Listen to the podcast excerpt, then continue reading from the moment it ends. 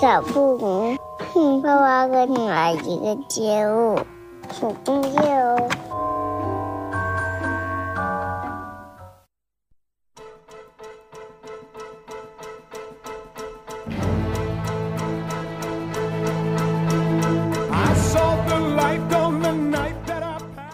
大家好，这里是立场不明，我是萌美，我是狒狒。嗯，我们这段时间呢，其实关注到一个比较揪心的热点，就是那个谷歌杀妻案。嗯你看到这个新闻了是吧？看到了，一开始他最早流传出来的那个信息，好像是因为裁员，嗯然后夫妻双双自杀。嗯对，结果随着真相涌来，大家才发现是一个多可怕的事情。嗯就这个丈夫是赤手空拳把妻子打死，完全是虐待致死。对，然后这个嗯，而美国的警方和法庭都说这个就过于残忍了什么的，嗯，然后他现在这个正好是在开庭之中，嗯嗯，在这个过程中，国内关于这个案件比较详细的，大家可以看《莫要花园》关于这个嗯案件的描写，嗯，嗯。然后我们今天在做这节目准备做什么呢？就是在做策划妇女节相关节目的时候，嗯其实我们就是会想到这个案件哈，然后因此觉得希望能做一些什么事情，帮助女性朋友们摆脱一些危险的关系。嗯。正好有一本书，发现了一本书叫《致命爱人：家庭凶杀案中的两性关系》，嗯。就是它的英文名可能更准确一些，嗯。描述它的内容叫《In Control》，讲的就是情感操纵这种模式嗯。导致的一些可怕的事情。嗯。然后，这个作者比较有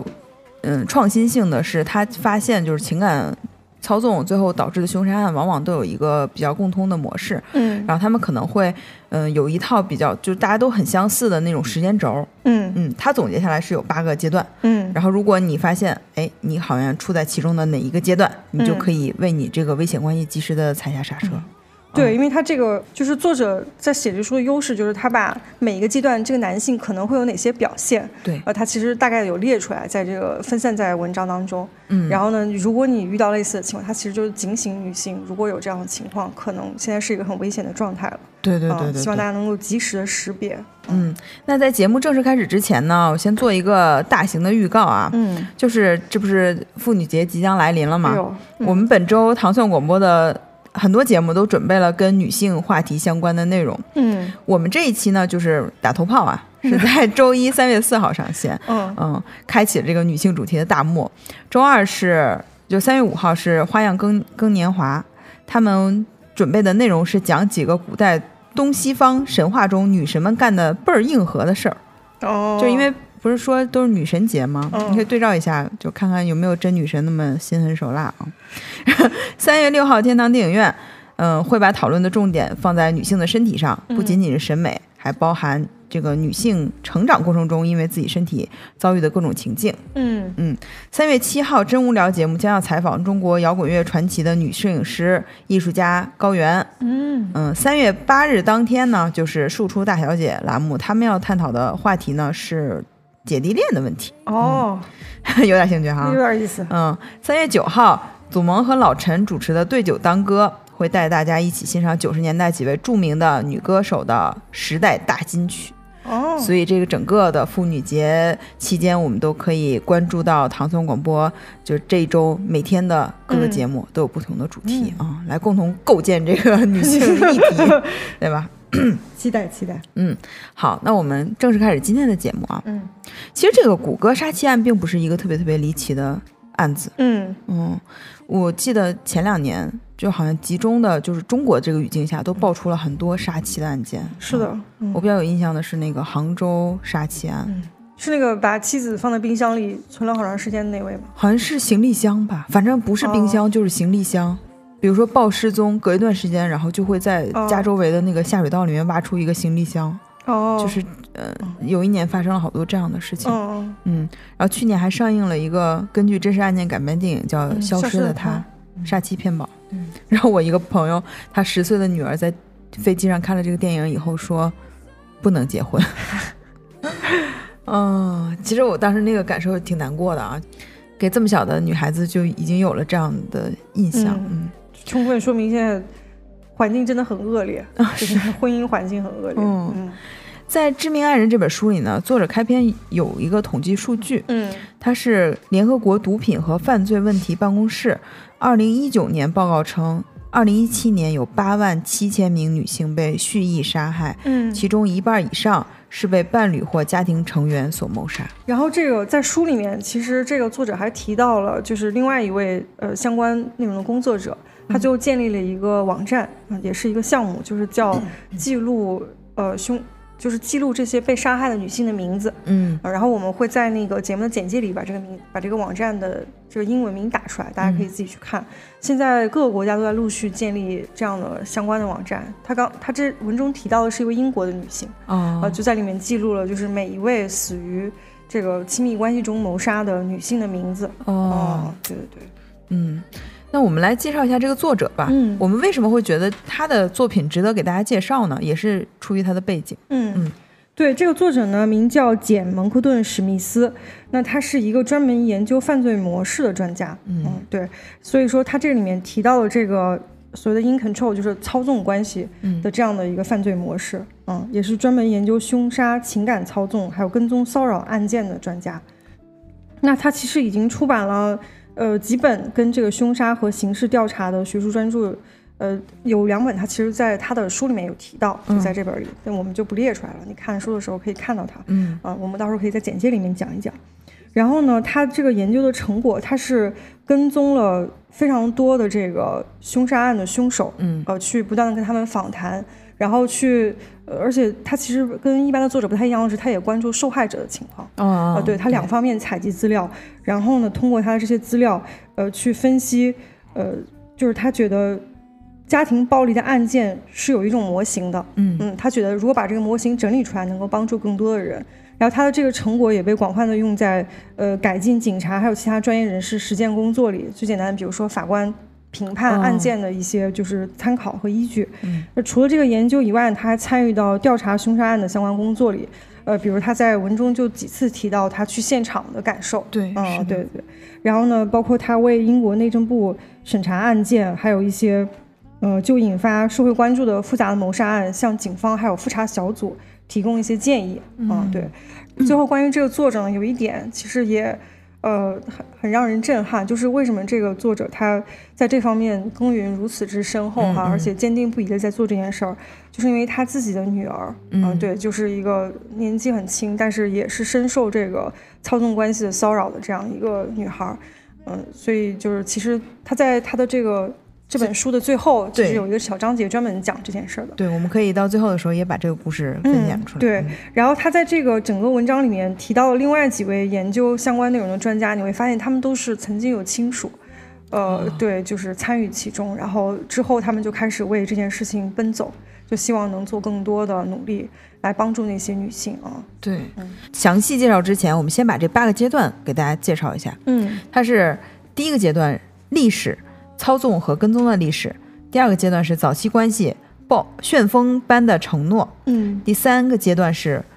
生活在操纵之中，第四个阶段是触发一桩挑战操纵的事件，第五个阶段是升级，嗯。逐渐升级的操纵或出现跟踪骚扰的情形。嗯。第六个阶段是想法的改变，嗯。焦点的变动。嗯。第七个阶段是计划嗯。谋划一起凶杀案。第八个阶段是凶杀和或自杀。嗯这是这个八个阶段。嗯，嗯那我们在这个嗯、呃逐一介绍这八个阶段之前，它其实对整个的有一个大概的概概述，嗯，对吧？对，因为这个这篇文章呃，就整本书它的那个结构特别清楚。比如说，它前面有一段前言的部分，就是它概述了它的研究成果，就是这八个阶段大概是什么样的。然后第二部分是绪论，它其实在讲述他这么多年调查这个所谓的激情犯罪之后他的一些感受。呃，然后后面就是分分着介绍了这八个阶段，每个阶段是一个独立的章节，然后最后还有一个是关于凶杀之后，就是发生凶案之后的情况，然后最后有一个后记。这个绪论是叫激情犯罪的神话啊、因为其实，在很多这个所谓的法庭判决，包括媒体渲染里面，都会把这种亲密关系当中的凶杀总结为激情犯罪。是的啊、对，其实它相当于这个呃一部分的弱化了这个呃实施凶案的这个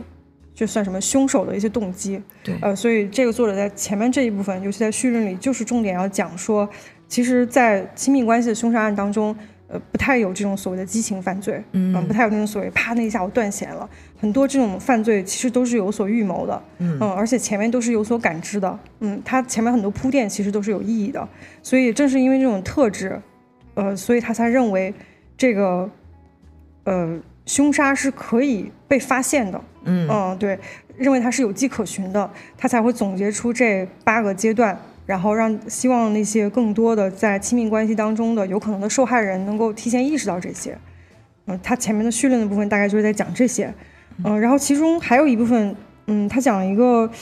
呃，我我觉得还挺有意义的，就是关于司法体系。嗯对对对，因为其实，在司法系统当中，他对于这个事件的解读，有的时候完全是跟我们所谓的平民是感受并不一样的。嗯嗯、他们可能更多的会倾，就至少在作者讲述这里面，他是倾向这个，呃，凶手，对凶手这一方的，因为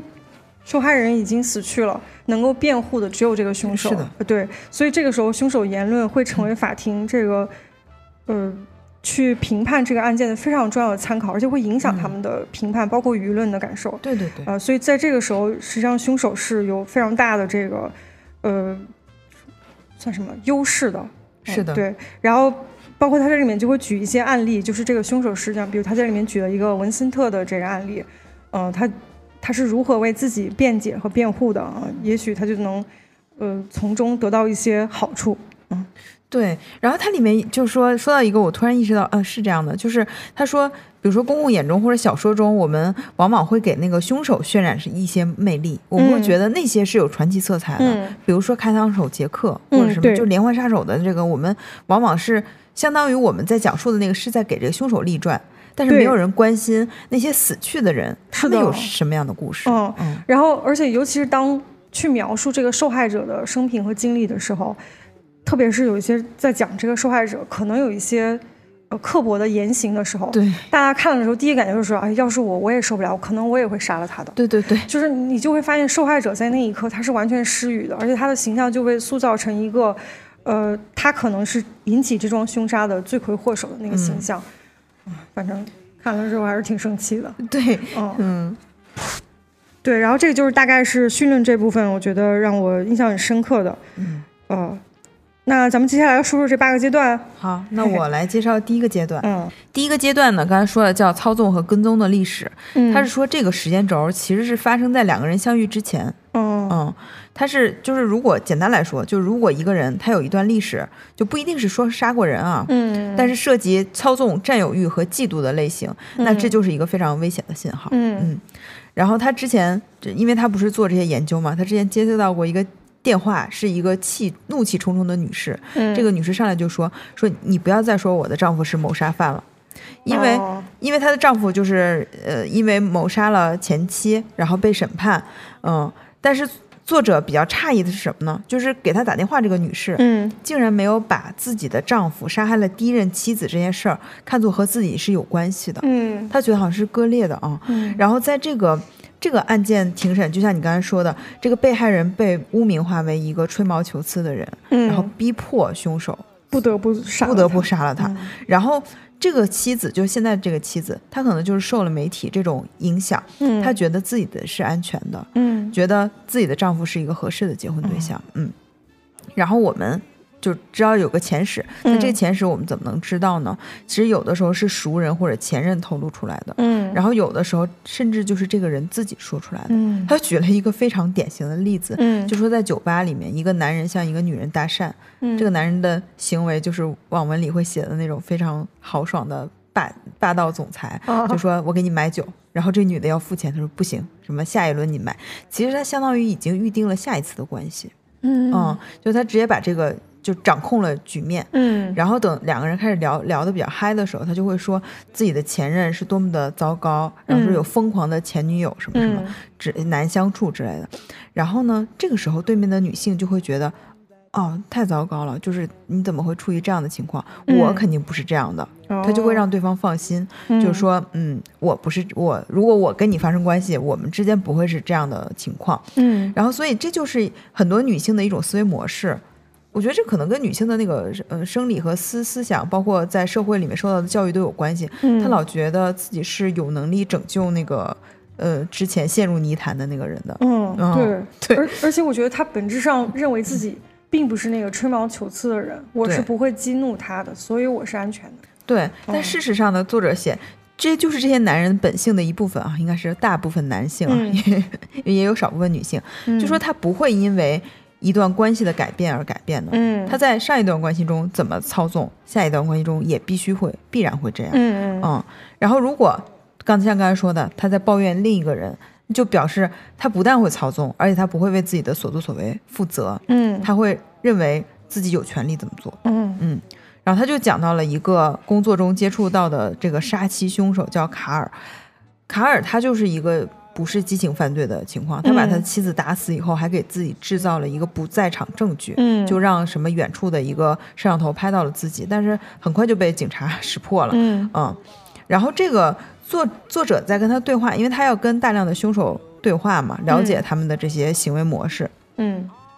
然后他就其实这个人在杀死妻子之前已经是多次被捕，很多都是因为这个暴力行为，嗯，而且都是针对女性的。然然后这个作者写到一个场景，就让人非常的嗯觉得毛骨悚然啊，就是当时那个警卫把这个凶手带到他面前的时候，嗯那个警卫说了一句话，他说：“给我好好的玩，卡尔。”然后就走了，就是在旁边，你知道吗？这个就让这个作者敏锐的感觉到，就说如果我是个男性，这个警卫还会跟我开这个玩笑吗？嗯这就是男性和女性对于暴力的不同的理解，就是中间是有一个非常大的鸿沟的。确实，嗯，甚至很多人就是很多警察在，比如说逮捕这样的人的时候，嗯他其实内心是觉得可能是有一些跟他有共鸣的，嗯或者是钦佩的对那种哥们儿，我理解你，哎，对对对，就那种感觉。嗯。嗯然后这个卡尔在面对这个作者的一些询问的时候，他表现出就是，呃，比如说他会讲，呃，他是被逼无奈的，嗯嗯，就是他是没有办法，然后还会他给警方的一个证词也是说是他的妻子袭击了他，嗯，但是事实上他妻子是个矮小的残疾女性，嗯。是不会对强大、强壮、高大的卡尔进行这个身体上的威胁的。嗯。然后说到这个暴力啊，就是男性的这种暴力，有的时候甚至会是他的一个辩词。就比如说，你如果你一直脾气不好，人家会说啊，你这个杀妻案就是你的这个脾气的受害者，嗯他反而成了受害者。嗯嗯，然后还有一个就是之前有一个律师，这作者认识的一个律师，他会把这个男性之前的暴力行为做他无罪辩护的理由。这是怎么、哦怎么实行的呢？就是这个人，这个律师在给一个凶手辩护这个勒死女友的这个案件，嗯然后他就说，啊，他就去调查了一下，他之前也勒死勒过女友，嗯，但是那个人没有没有死。哦然后他的辩护词就是说，看他别的女友都没有死，那为什么这个会死呢？显而易见，这一定是个意外，并没有杀人的意图。没想到吧？哦嗯。然后这是一个非常有经验的大律师，嗯然后这个大律师，呃，从他那杯酒中猛喝了一口，笑了说：“我输了，就他没辩赢。”嗯，但是你看，这是一个思路，嗯他辩护会就是找你刚才说的激情犯罪的这个点，嗯嗯嗯然后这是呃，然后我们普通人如果看到这种案件，第一反应就是，呃，是不是比如说被戴绿帽子啦？嗯，男性出于嫉妒，嗯就是其实这是一种对男性、女性应该遵从不同规则的一种观念，嗯就是你就是觉得。男性呃，女性应该去做一个特别贤良淑德的人，然后如果万一有什么什么，他一定会激怒男性，导致这样的凶杀案件。嗯就说白了，还是说那个被害人有罪论。对嗯，对，我觉得作者通篇其实他都在讲这样一个事情，就是在之之所以男性杀害女性，就是他的亲密爱人，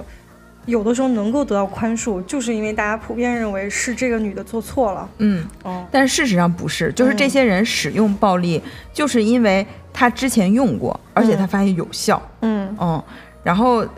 就是到了这个时机，嗯，他又用了，哦这这就是他的行为模式，并不是说他就一时激愤，然后怎么怎么样，而而且我其实觉得那个背后更糟糕的是，就算一个人真的做错了一些事，他就该死吗？嗯，对。哦对，好，然后其实，在跟这个卡尔聊天过程中，呃，作者讲了第一个，呃，可能会产生这个，呃，前史的可能性，嗯。就是这个，如果这个人有反社会人格障碍或者精神病态，嗯。然后这一类人可能会有这样的情况，为什么呢？因为他们感知这个社会是跟咱们不一样的，就是他们感知下的世界是以他们自己为中心的。嗯表面上，比如说他们干别的事儿，就是一个行为正常的个体，嗯但是。一旦涉及到这个亲密关系，就是不可避免的会进入到操纵和暴力的这个模式。嗯嗯然后就说，比如说，嗯，有一些人有强烈的这个病精神病态，他是不太擅长进行直观的互动对话的。嗯但是他们怎么弄呢？就是练习一些脚本，哦就是练习。比如说，他说，呃，邦就是卡尔和邦尼，就邦尼就是被他杀的那个妻子嘛。嗯他们可能一开始相处的时候，邦尼会发现这个卡尔可能没有那么好，嗯但是呢，嗯，卡尔就是学习了大量的脚本，比如说怎么制造浪漫，然后或者说怎么用一些恐怖、威胁、暴力的，这样就让嗯邦尼去应对这些脚本。比如说，他会揣测这个丈夫他对某些事情的反应。哦比如说，她报警以后，她丈夫是怎么想？然后，如果她丈夫去威胁她的家人的话，邦尼就觉得，那家人也不能再依靠了，因为他们会因为我受到伤害。嗯嗯，所以这个就是在他讲的第一部分是关于反社会性人格或者精神病态他们的这个操纵的模式嗯是这样的，嗯但是不是所有人都是因为有这个情况开始操纵的。嗯有些人他可能是受到成长经历的这个事情，这个背景是非常非常复复杂的。的嗯对但是那女性是怎么应对这个呢？有一位叫加文德贝克尔的世界危险预测专家，他说女性其实一直生活在警惕之中。嗯嗯，就说这种女性所处的危险是男性从未经历过的。嗯。啊，我觉得这个挺有意思的。他说，嗯。其实女性从小就会被教导说男性是危险的，嗯。然后比如说性侵犯或者家庭暴力这个情况，嗯就你一定要就是避免这种情况，比如说你一定要哎，对你一定要不要晚上出门，嗯你要穿的非常的得体，嗯。其实是说用约束你的行为去避免其他的危险，嗯。但是但是其实并不是，嗯。就是说作者的这个观点就是女性触发这些机制之前，家庭暴力的这个模式也不是休眠的，它不是说你穿了一个衣服嘣儿把这个响应了，嗯而是它一直都在那儿，它永远都在那儿，嗯只要他觉得不对，他就动了。嗯啊、这个就像之前我记得有一个滴滴那个案件，嗯就就是当时那个女孩儿就跳车了嘛，你记得吗？哦我记得啊好多人就说就干嘛呀？就是好像就怎么怎么样。其实他说这个就是女性其实一直处在一种很谨慎，啊嗯，就她一定是有什么事儿让她跳的车，嗯 要不为啥没事儿跳车呢？嗯然后他就说，其实呃，比如说警方也有一些，就是英国有一些努力，比如说叫这个克莱尔法案，嗯它是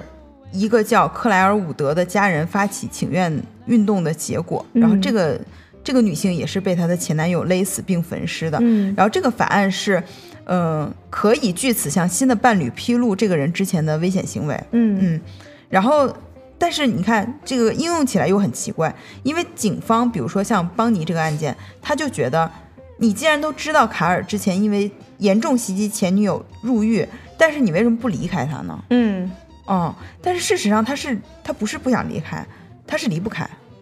嗯，这个后面他也会再讲到为什么说离不开。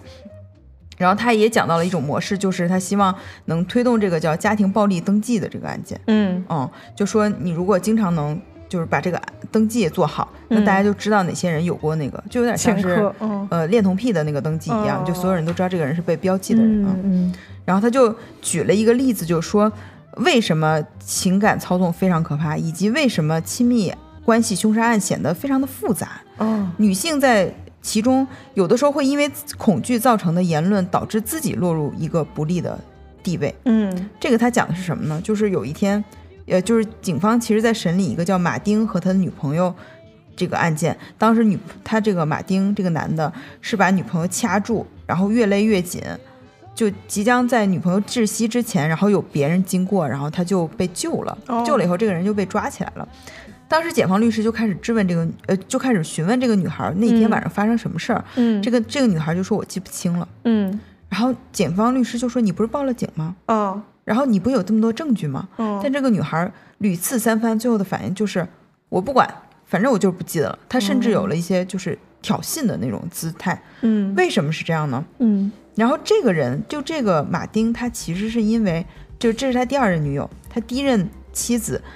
是被他杀死的，就被他勒死的。嗯然后他是那个被判终身监禁，但是他有八年的那个量刑，呃，服完了以后，他就可以就是相当于在外面蹲监狱的那种感觉。然后认识了这个女朋友，他就跟他讲述了自己的不公平待遇，这个女朋友嗯就觉得自己是那个能拯救他的人。嗯但是你看啊，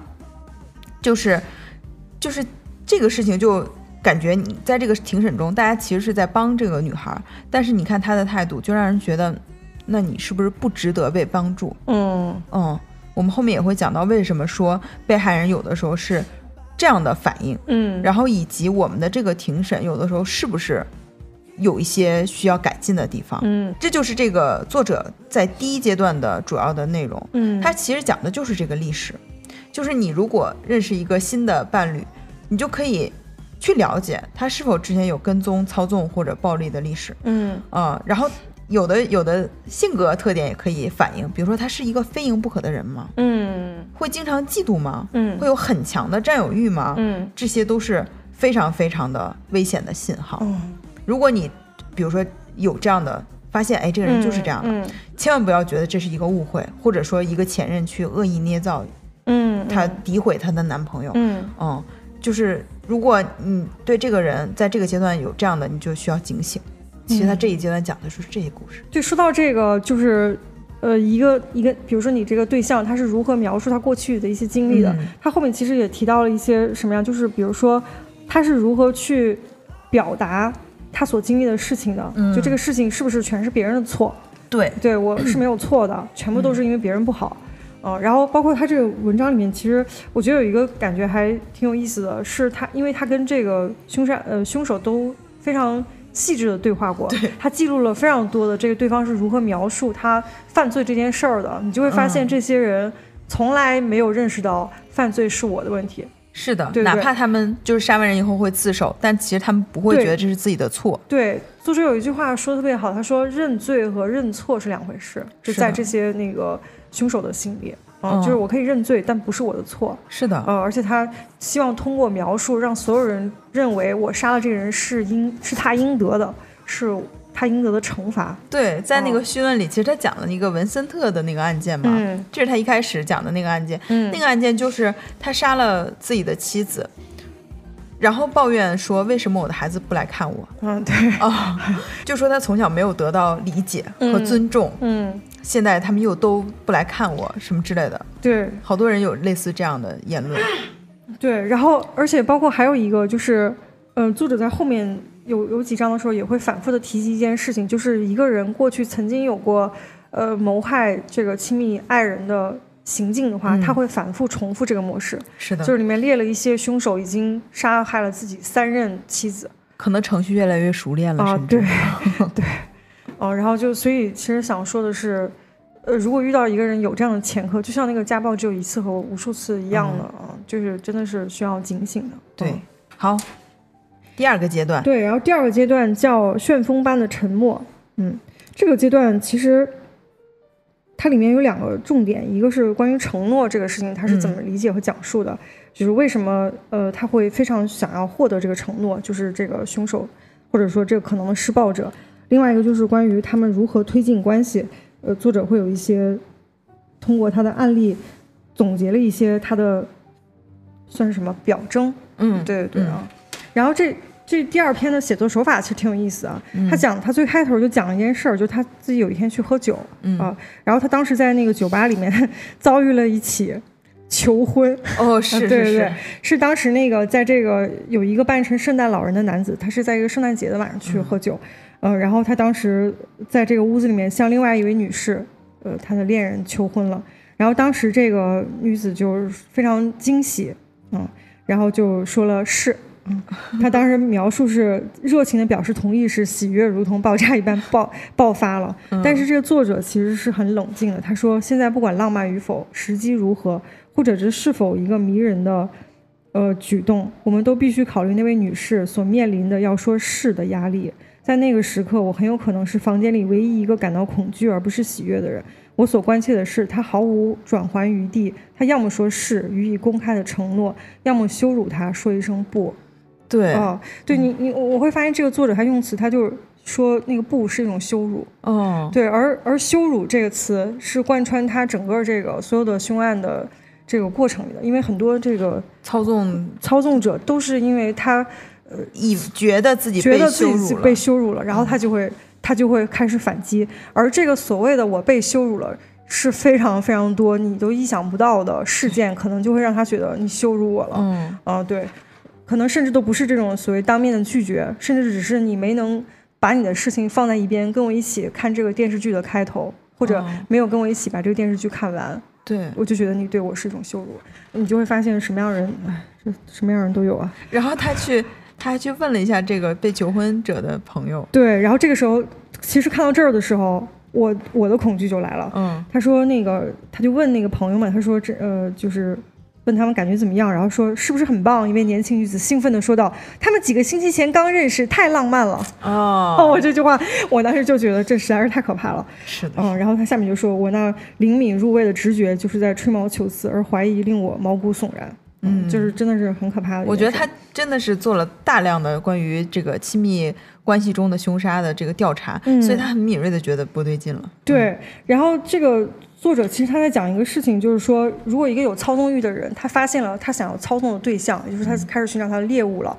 他想要找到了一个想要交往的人，他们会用非常快的呃方式速度去推进这个关系，而且会非常的执着，嗯啊，就是以一种让你没有办法拒绝的方式去达到他想要的那个东西，嗯，也就是说他想要的那个承诺，嗯，然后至于这个承诺是什么样的事情，其实是有非常多的呃不一样，就可能对每个人来说都不一样，比如说求婚。呃，比如说确定恋爱关系，呃，比如同居，呃，甚至可能是达呃得到一个我们想要进行长期发展的一个肯定的答案，对他来说就是一种承诺了。嗯，那他得到这个承诺之后，他要的是什么呢？他认为当这个承诺达成的时候，你就有完全服从于我的义务了。嗯，呃，我允许你操纵我的那个许可。哦，呃，对他，当他得到这个之后，他就觉得我对你做一切事情，你都应该俯俯首听我的话。嗯，呃，所以。这个时候，你但凡对他表达出一点点的“我不”或者“我不想”，他都会觉得你侵犯了我的权利。嗯，这个时候他就会感觉到被羞辱。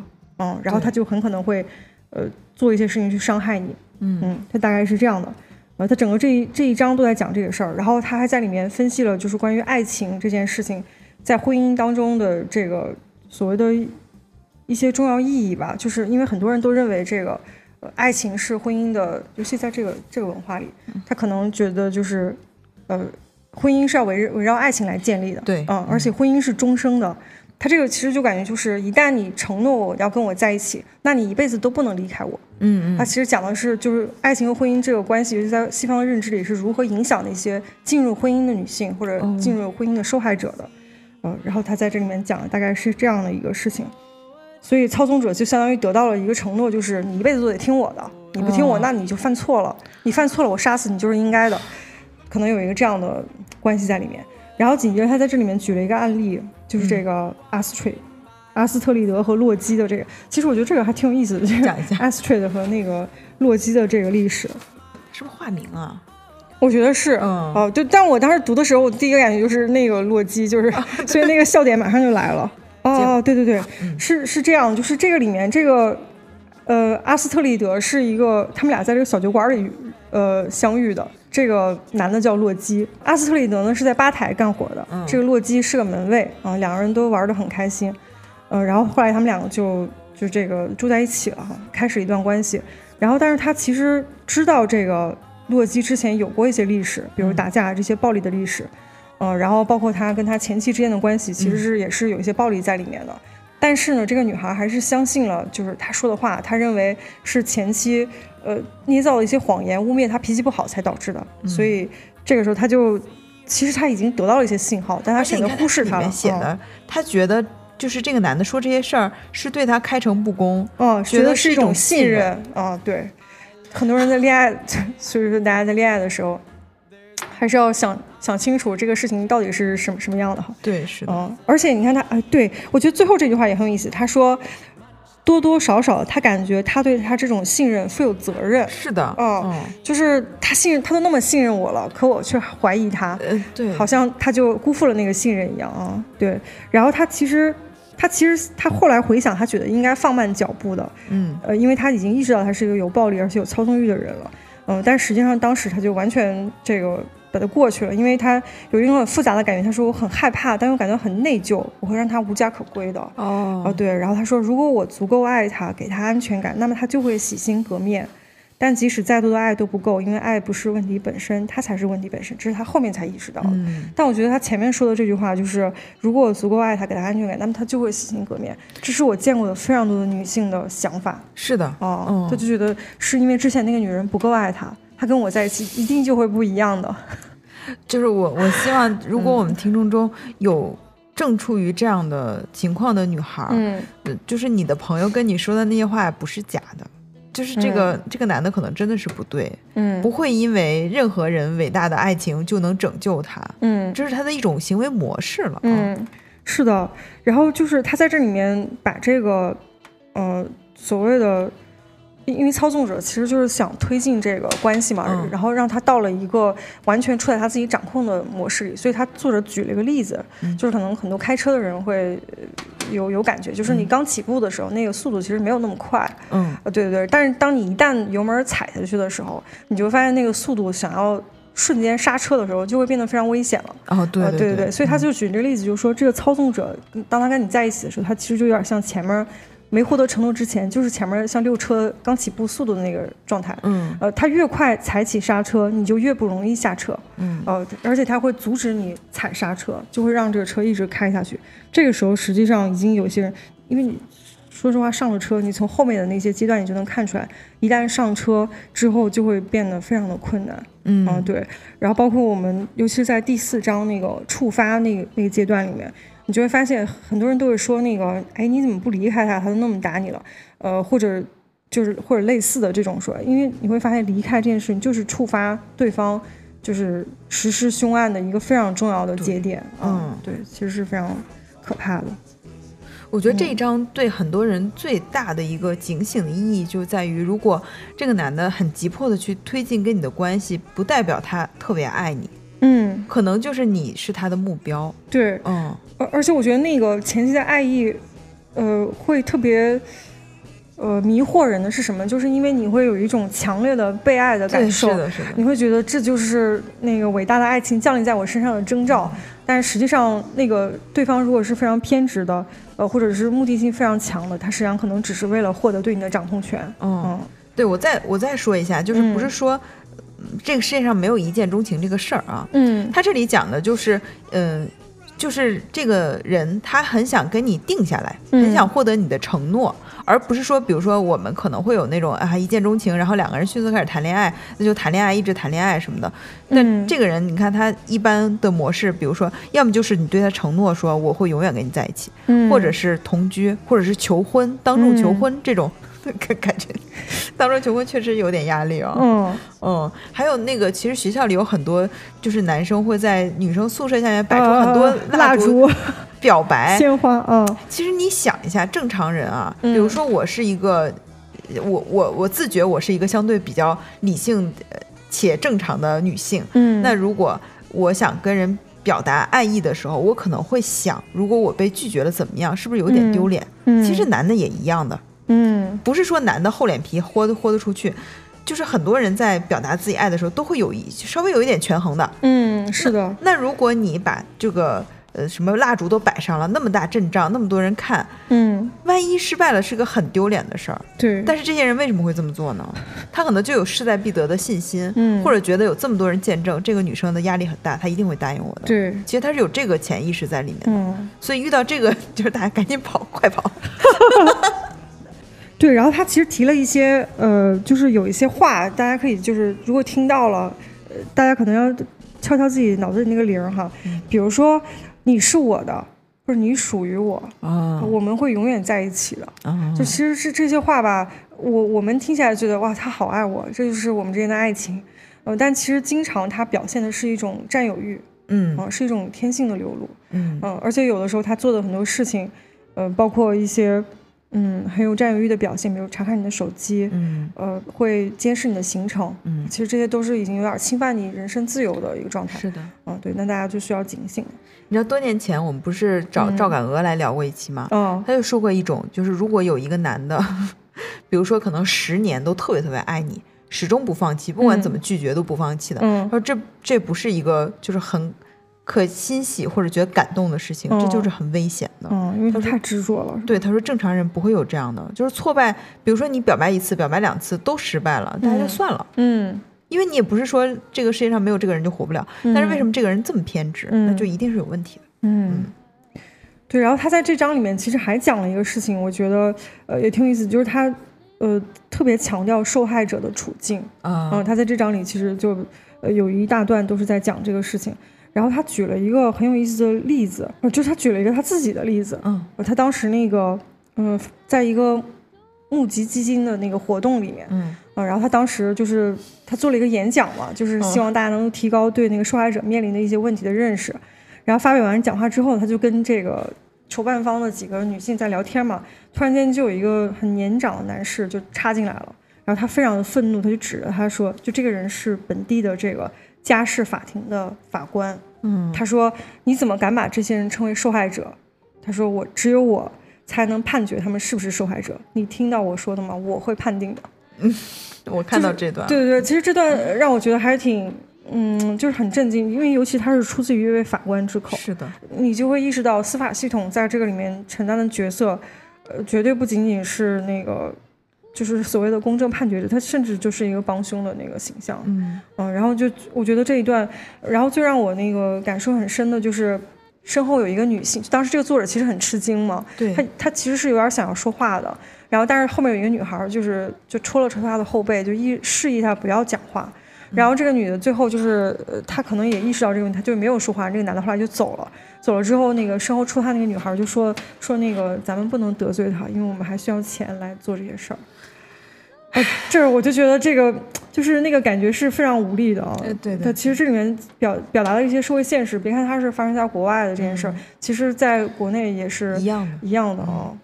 对，这是我读这一段里面我感受比较深的几个地方。嗯好，那那经过了这个推进非常快速的这个阶段，嗯，这两个人可能就处在一段关系之中了啊。，对，嗯、接下来这第三阶段会比较长，它其实讲的就是生活在操纵之中的这个状态。嗯嗯，在开始之前呢，他讲述了一个自己被校园霸凌的经历。嗯，其实他说这个经历和情感操纵是有关系的，哦，就是就很像的，就是嗯做了一个类比。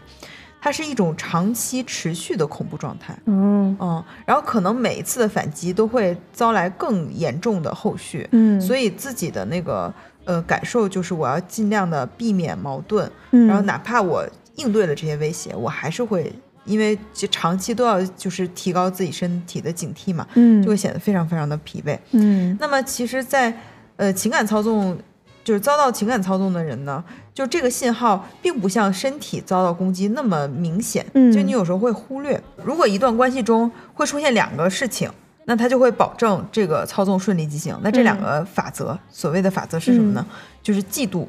法则和忠诚法则。哦嫉妒其实我们刚才已经提到了，不管是前史啊，还是在一开始这个呃快速推进的这个状态里面，嗯嫉妒都是一个非常高频被提到的词。嗯那么，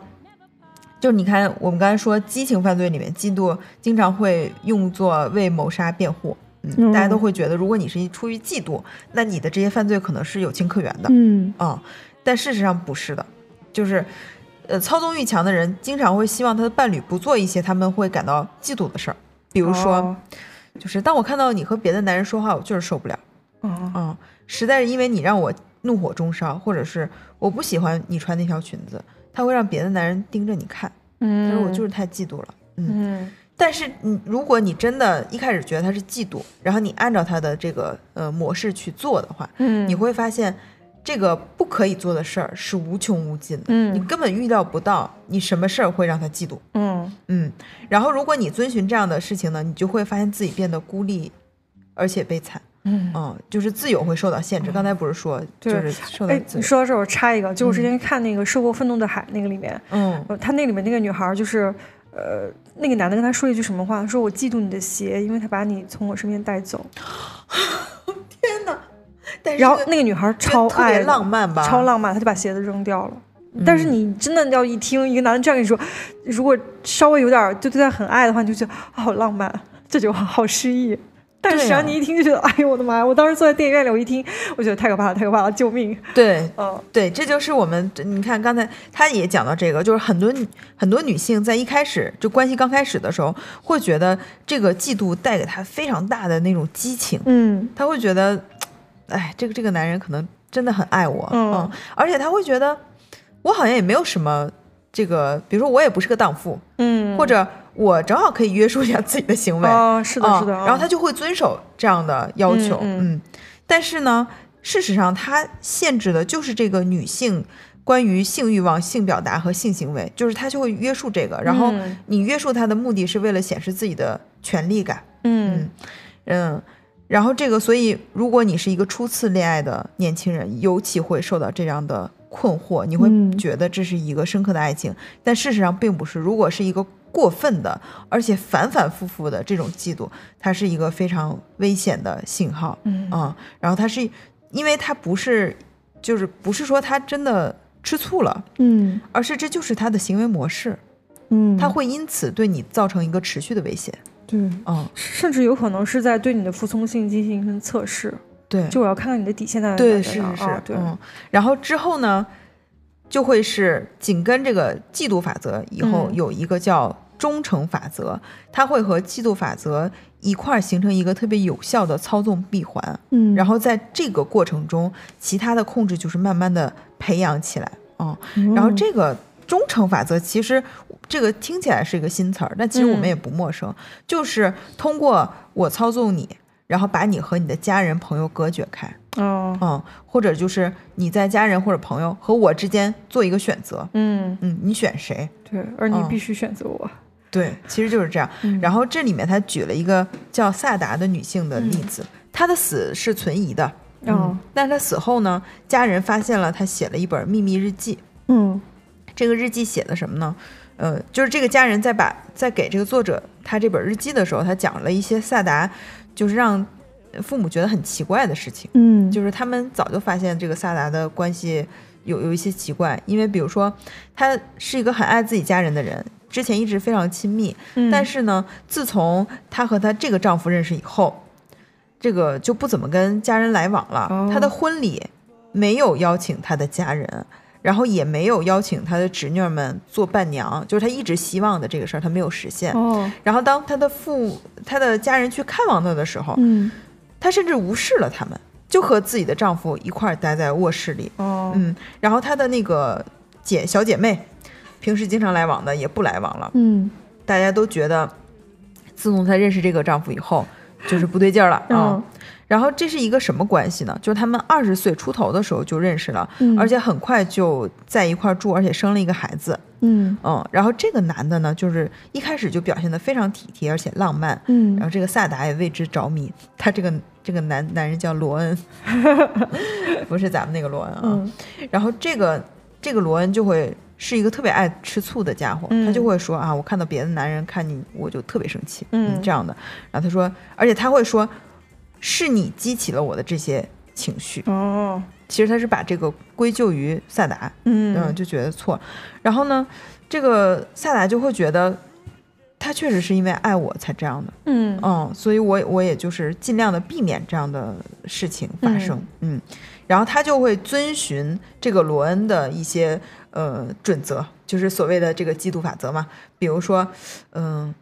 怎么穿衣，怎么说话，但是他哦发现他永远都在违反这个法则，嗯。就是他永远他的衣服都是不合格的，嗯。然后不管干什么都会让罗恩感到嫉妒，嗯，这个就是让他觉得自己如履薄冰。嗯但是呢，当每次罗恩发脾气的时候，他都想怎么能解决这个问题。嗯嗯，比如说，嗯，他觉得是自己的问题，感到愧疚，那罗恩就鼓励他这么看待自己。啊、然后，嗯，当时他就发现自己已经搞不清楚这个情况了，他就把这个事儿告诉他妈妈了。嗯结果之后，罗恩就大为光火，觉得这个妈妈在对萨达施加不良的影响，嗯，就说你的母亲讨厌我，然后看不起我什么之类的，就说这样，然后就说你 对，嗯，而且他会说，只要你见过他，我就知道你什么时候见过他，因为你一见过他，你的行为就不一样了。嗯这就使得萨达必须在罗恩和他母亲之间做出一个选择。嗯嗯，这个看起来这个萨达还是选择了这个罗恩。嗯嗯，而且这个罗恩还会，这个作者提到了一个术语叫煤气灯效应。嗯。嗯，这个效应其实现在已经被大众所熟知了嘛，嗯它是根据一个电影里面来的。嗯。嗯，就是不断的说这个是萨，就是这里面这个罗恩就不断的说这个萨达脑子脑子不正常，嗯。说他有病，而且呢，他还会利用这个女性的月经周期，嗯他会把月经周期打印贴在他们家，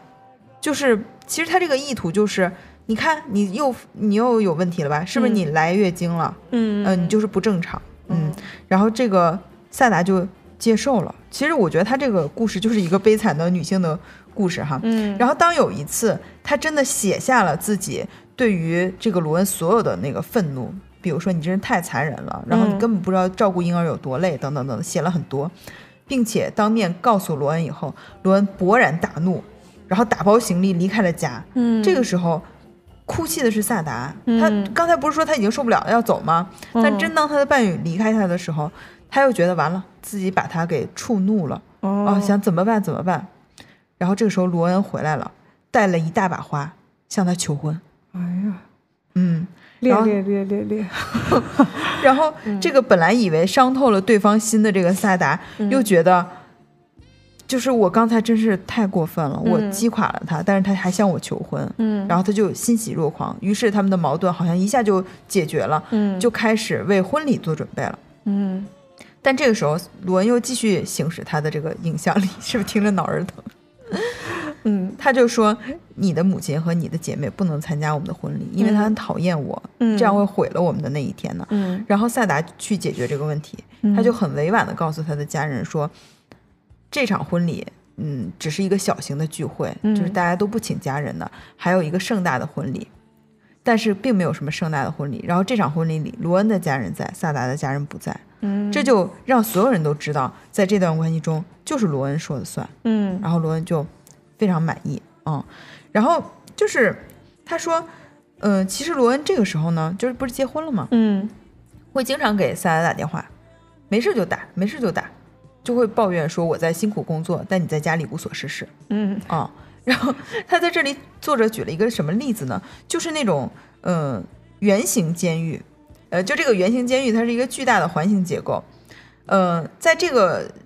这个监狱里面呢，警卫是能看到囚犯的，但是囚犯看不到警卫。哦就是囚犯并不知道自己什么时候会被监视，嗯所以他永远都会处于一种非常非常紧张的自我约束的状态。其实萨达就是这样的。哦然后一个改变是，她又怀孕了。哦她怀孕以后呢，其实女性在怀孕的时候，她本身那个身体就是有一点虚弱的嘛。嗯然后她就罗恩对她的影响进一步施加，嗯比如说她不喜欢那个助产士或者什么的，哦她就通过这些进一步的去操控萨达，而且这个时候他有了孩子了。就是有很多人都会通过操纵孩子来操纵母亲嘛，嗯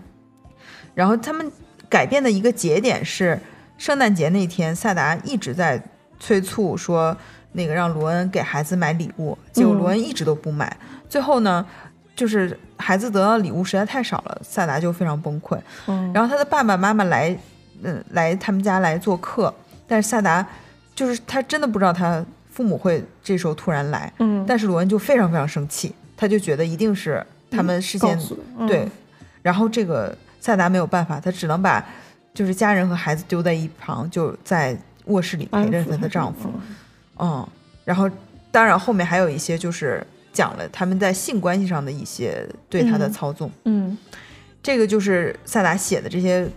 他的被操纵的生活吧。嗯。当他终于决定一刀两断离开罗恩的时候，就是他已经打包好行李了，然后他告诉他第二天他要带着孩子一块儿离开。几个小时之后呢，萨达就死在了卧室里，嗯。嗯，罗恩告诉医护人员这是一个意外，嗯。嗯，然后这个家人来找，嗯、作者其实是寻求一些帮助，嗯，但他发现其实证据是很难搜集的，对，嗯，对，这就是我我们刚才讲的这一个案例，嗯其实就是说你会发现，从外人看起来，这个萨达的行径就很诡异，嗯他不正常，对，其实这是他的恐惧在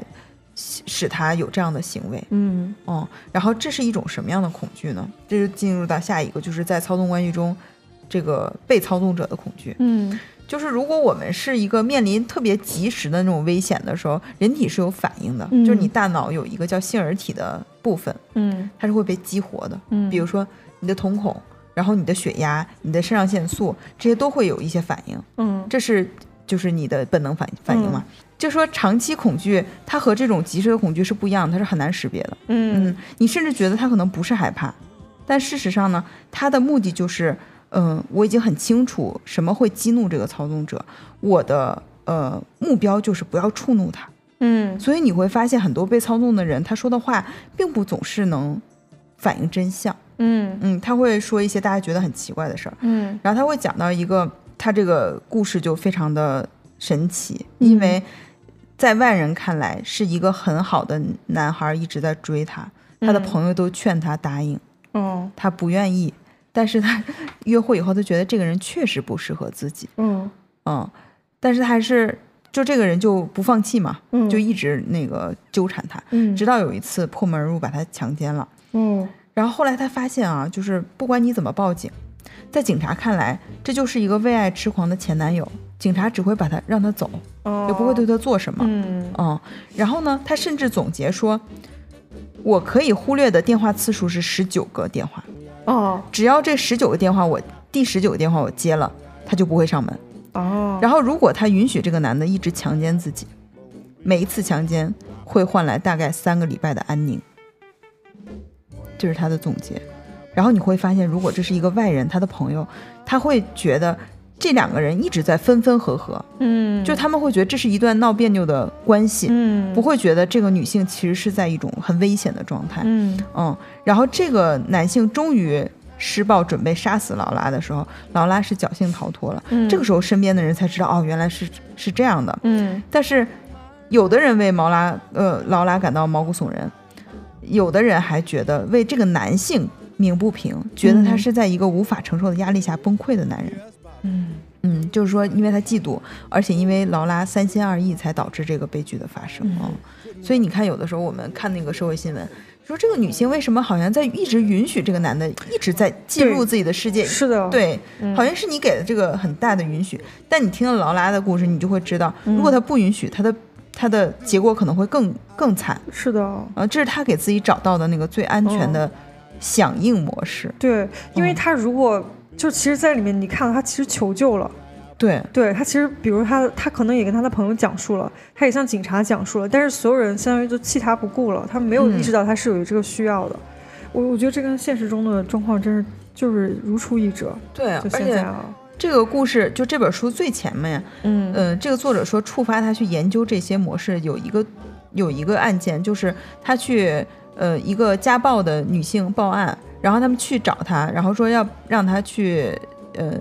救治，嗯。上救护车，嗯。但这个女性就拒绝，然后他当时一直不明白是怎么回事。儿。嗯。然后写到这儿的时候，他就说，如果再回到当初的那个，他不会问，就说你你为什么不上救护车，嗯。而他会问，如果你上了救护车，可能会对你有什么后果，嗯。或者说我们能如何帮你渡过难关。嗯。这是他基于这个暴力的理解之后，他现在觉得是这样的，嗯。嗯，然后所以我们就再看刚才为什么这个庭审那个女孩一直说自己记不清了，嗯。嗯，这个作者就觉得说，法律的设计没有充分的考虑到当事人之间的权利的差异。嗯，就是你在出庭的时候，这个施暴者和受害者他是并排站在那儿的，嗯。然后这种辩护的场景是需要两个人像战士一样互相斗争的，互相嗯。质疑，然后然后给自己争取。但事实上，如果处于一种长期的操纵关系里面，那个被嗯操纵者他根本没有对，力量去做这个事情。，他已经被他剥夺的什么都不剩了。对，如果他嗯争斗，只会让事态升级。他们就是嗯想避免这个事情。嗯嗯，然后这个刚才提到的就是呃，这个嫉妒忠诚法则，还有煤气灯效应也都会说这个。其实还有一个就是刻板规矩的运用，嗯就说，呃，刻板规矩呢，它也是一个早期预警系统。嗯嗯，就如果，呃，就施暴者施暴者会制定一些刻板关系，然后如果这个人违反了，那他的权威就受到了挑战。嗯嗯，他就举了一个，其实这个举了一个叫皮特的男子的例子。嗯，其实这个说明啊，不是说操纵一定是男对女的，这不是唯一的模模式。这个皮特故事讲的是什么？就是嗯他说他的妻子。就是永远会决定他吃什么，哦嗯，他有一次买了一包蘑菇，嗯然后但是他妻子根本不做，就直接、呃放到冰箱里置之不理，第二天就被扔到垃圾桶里了。嗯嗯，然后这个作者就提了一个问题，他说你为什么要去找这些蘑菇？哦皮特说，他说你问的没错，我可能我不会去煮的，然后我也知道他们给扔了，我就是想确认一下我现在变成了什么样的人。哦虽然我不敢煮，但是我就是反正我也不敢煮。然后他说你为什么不敢煮？他说因为这就是一种挑衅。嗯如果你这么多年你都循规蹈矩，这个时候你嗯突然煮蘑菇，就宣战了啊、嗯然后他就说他其实一直会避免这种关系，有的时候 他说站在那儿，冰箱门打开的时候，他的腿就会真的发冷。就是男性有时候也会遇到女性这种操纵，嗯他就会说他每二十年已经一直在干同样的事儿。嗯呃，他说他用一种同一种古龙水已经二十年了，嗯说就是说自己是婚姻多乏味啊。嗯作者说那你就换一种呗。嗯他说不行，如果我要换一种，这个他的老婆一定会觉得他有外遇，哦，他就会一直问他。嗯他说我任何的改变都会让他对我产生怀疑，嗯嗯，所以我就要保持什么不变，让让他不指责我。嗯，然后呢，他也不是没想过要离开，嗯。但一旦离开，他妻子的反应就特别大，比如说嗯。说自己得了一个很重的病，或者说嗯被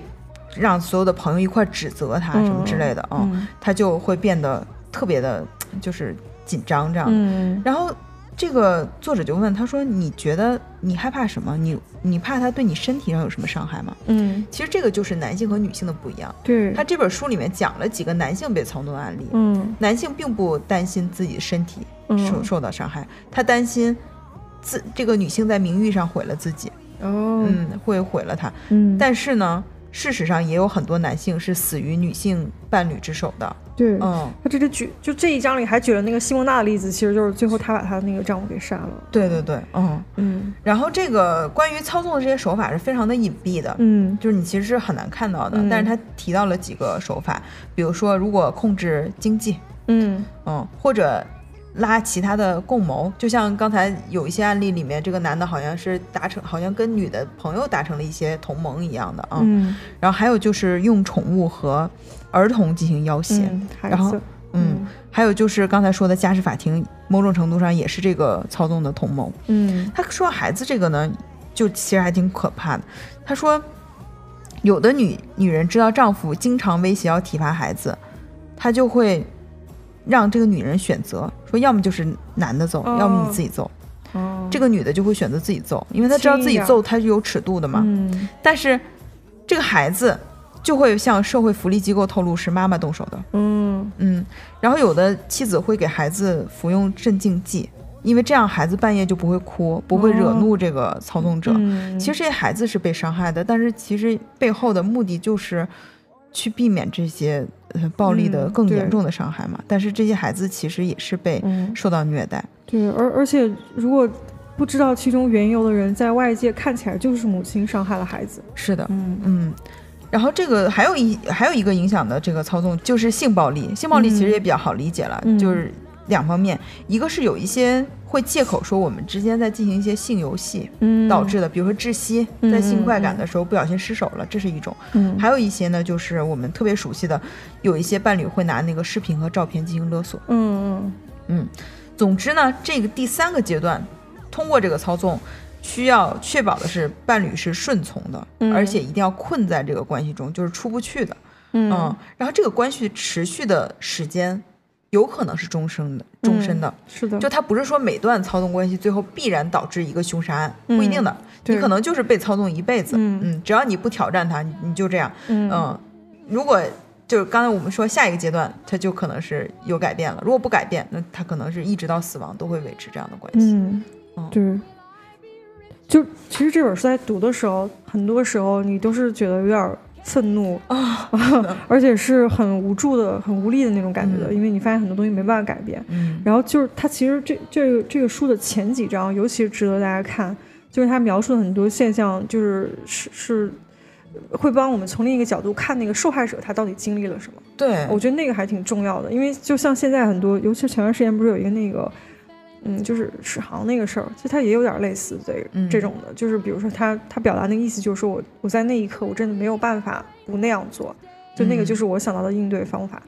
我我我就不是说他可能真的就是这样，嗯。但是说就是当下一次有人提出这样的观点的时候，你也许更能理解他可能会经历什么，让他变成这样了。对，就是、嗯就像我刚才说的，他这个被操纵者或者是处于弱势关系的那个嗯。女性，她有的时候被呈现出来的那些语言，嗯未必是他真实的。是的，包括他的行为可能也不是他真实的，所以有的人会说啊，就是就是你的问题啊，你为什么不拒绝呢？嗯。但是事实上你是真的没办法拒绝，嗯，对对，因为像这样的关系里，他其实在表达就是他们两个人已经发生了严重的权利不对等，嗯对对，就是有点像你已经成为他的奴隶的那个那个位置，嗯，就是所以也很很那个什么，嗯，就说如果你不能确凿，或者说我们很难说一段关系、一段亲密关系，第三个人会有确凿的判断，那这样的话，面对一些事情的时候，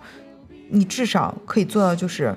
你不去伤害那个受害者，嗯，你不去用言语加害他。是的，嗯对，所以我记得我们在上那个心理咨询师的课的时候，老师讲过一个很很重要的事情，他就是说语言本身不一定能真实的表达他所想要表达的东西，就是你一定要学会去听那个所谓的言外之意。是的，啊，对，就比如说我们今天刚刚讲过一个案例，这这本身就是个虚假的案例啊，嗯所以我可以讲。他就是说，这个女孩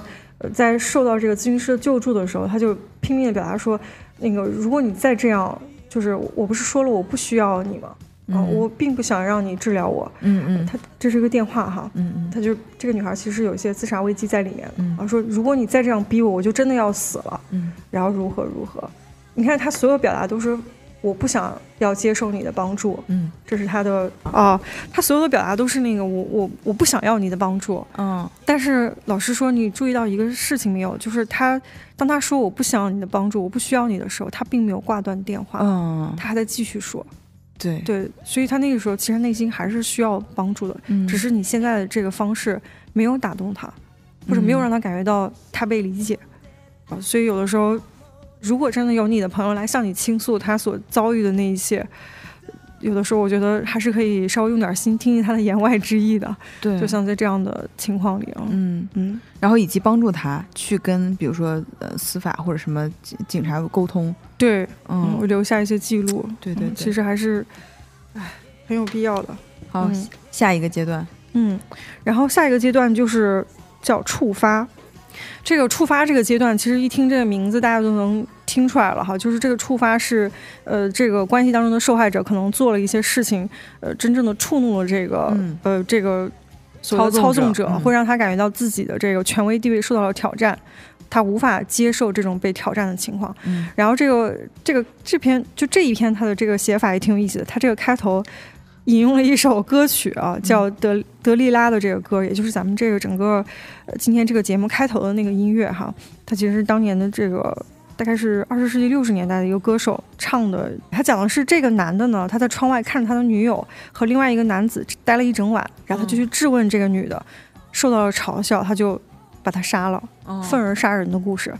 你看，这个其实这是一个特别典型的，在这个所描述的这个凶杀案里面的一个情境，嗯就是我认为你背叛了我，你戴了绿帽子，然后当我跟你说的时候，我感觉到我是被你嘲笑了，嗯，然后我就杀了你，我是正当的。但比如说这个女的是不是真的出轨了？嗯，然后她是不是真的嘲笑了你？这这些就是其实两个人都会有一个不一样的说法。嗯嗯，然后最后，但是结果就是这个女的被杀害了，而且是以一个正当理由被杀害。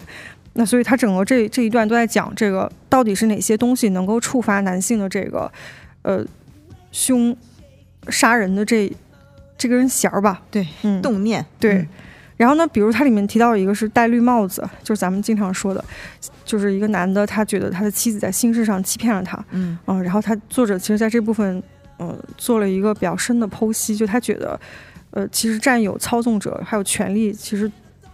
他对一个男的来说是他的男子气概的一部分。哦嗯，对。然后他作者就强调说，男子气概和男人是不一样的。男子气概是我们或者说社会强加给男人的一种行为模式，嗯而而且他说有一些女性其实也采用了这样一种模式去应对啊。然后他包括他说，表现男子气概有不同的方式，呃，肯定有一种主导的模式是受到青睐的。那比如说，当这个男性觉得他的男子气概被呃受到挑战的时候，他就有一种被阉割了的、戴了绿帽子的，是非常猛烈的一种。这个时候，他就是相当于他对这个整个战友还有他的权力地位已经完全失控了。嗯嗯，然后这个里面作者写他是被阉割的、戴了绿帽子的人，被逼迫去夺回他的地位，而他不忠，是漠视取笑他的男子气概的无形杀手。所以在这整整本书里面，所有的男性都会描述我才是那个真正的受害者。对，这个这个真的是你看这里面是让你最生气的。但是其实我们的大众也是这么理解的，有的时候，嗯。对，比如说，你如果在描述，嗯，一段关系的时候，比如说这个男性对女性有家暴行为，你会说一定是这个女的太刻薄了，嗯，一定是这个女的太强势了，她为什么这么逼迫一个男性呢？就强势这个事情，就是为什么女的一定要比男的弱势才能保命呢？这个话外音其实是这样的，嗯，是的，而且为什么还有就是为什么一个人强势就应该被杀呢？对，哦，你可以离开他呀，就是在 如果你是正常的一个问题的话。呃，刚才这个说的第一个点就是戴绿帽子这件事儿，嗯。然后包括第二个点就是非常容易呃引起这个操纵者的反感和触发他们的就是分手。嗯。嗯，对，比如他这里面举了那个文森特，就是开篇的，就是在序论里出现的那个男性，他的这个故事，嗯。就是他的妻子唐娜决定跟他分手的时候，他就是感觉到这个女的剥夺了他的权利，对，嗯，对，然后所以他这个时候，他就在他的认知，在文森特的认知里，就是我对你的操纵还有占有，就是一种有权利的。呃，但是现在我这个事情被你剥夺了，然后这个嗯。男的就意味着我世界的一切都坍塌了。这个时候，唯一能够让我感到舒服的，就是把你从这个事情上抹掉，啊、我才能维护我自己。嗯嗯，然后就是比如说，呃，除了分手，是基本上是最常见的一种导火索。嗯呃，很多关系里，就是这个男的都是在分手之后会变得有一些呃过激的言行，比如嗯跟踪啊，嗯、比如说偷窥什么的。呃，然后除了这个之外，它里面还提到了一些嗯潜在的呃分手，还有失去对伴侣的操纵有关的，比如说发生了财务危机，嗯嗯、有破产了，或者是退休、嗯裁员，嗯、甚至有疾病的威胁。对，这个其实嗯是我当时没想到的。就他说，嗯如果你这个伴侣变痴呆了，没有办法响应过去的操纵，他们也会觉得不行。是的，然后你嗯看他这个话怎么说？他说操纵欲强的人很少喜欢强加于他们身上的变动，他们乐于维持现状，然后任何就是。不能够维持现状的事情，都会让感觉到他们的那个情况受到了威胁。任何一个事情，只要在这个男性的认知里，这件事情挑战了我，就会触发他。嗯因为像这个前面有一个非常有意思的例子，就是那个看电视剧的那个，对，那个人啊、嗯对，那个待会儿咱们在第六部分的时候会详细的讲，因为那个东西会变成一个人的信号，就是这个人如果长期有一种对你的要求，比如说我就是必须要求你，呃。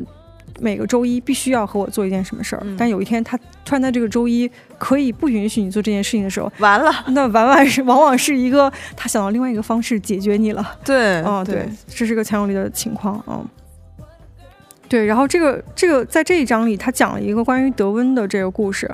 嗯，然后这个其实这一段主要是他对德温的采访。德温是一个呃杀妻的这样的一个凶手，嗯那他这一段就是指他对他的采访。这段读的我是非常难受的，因为这个德温看起来就像是一个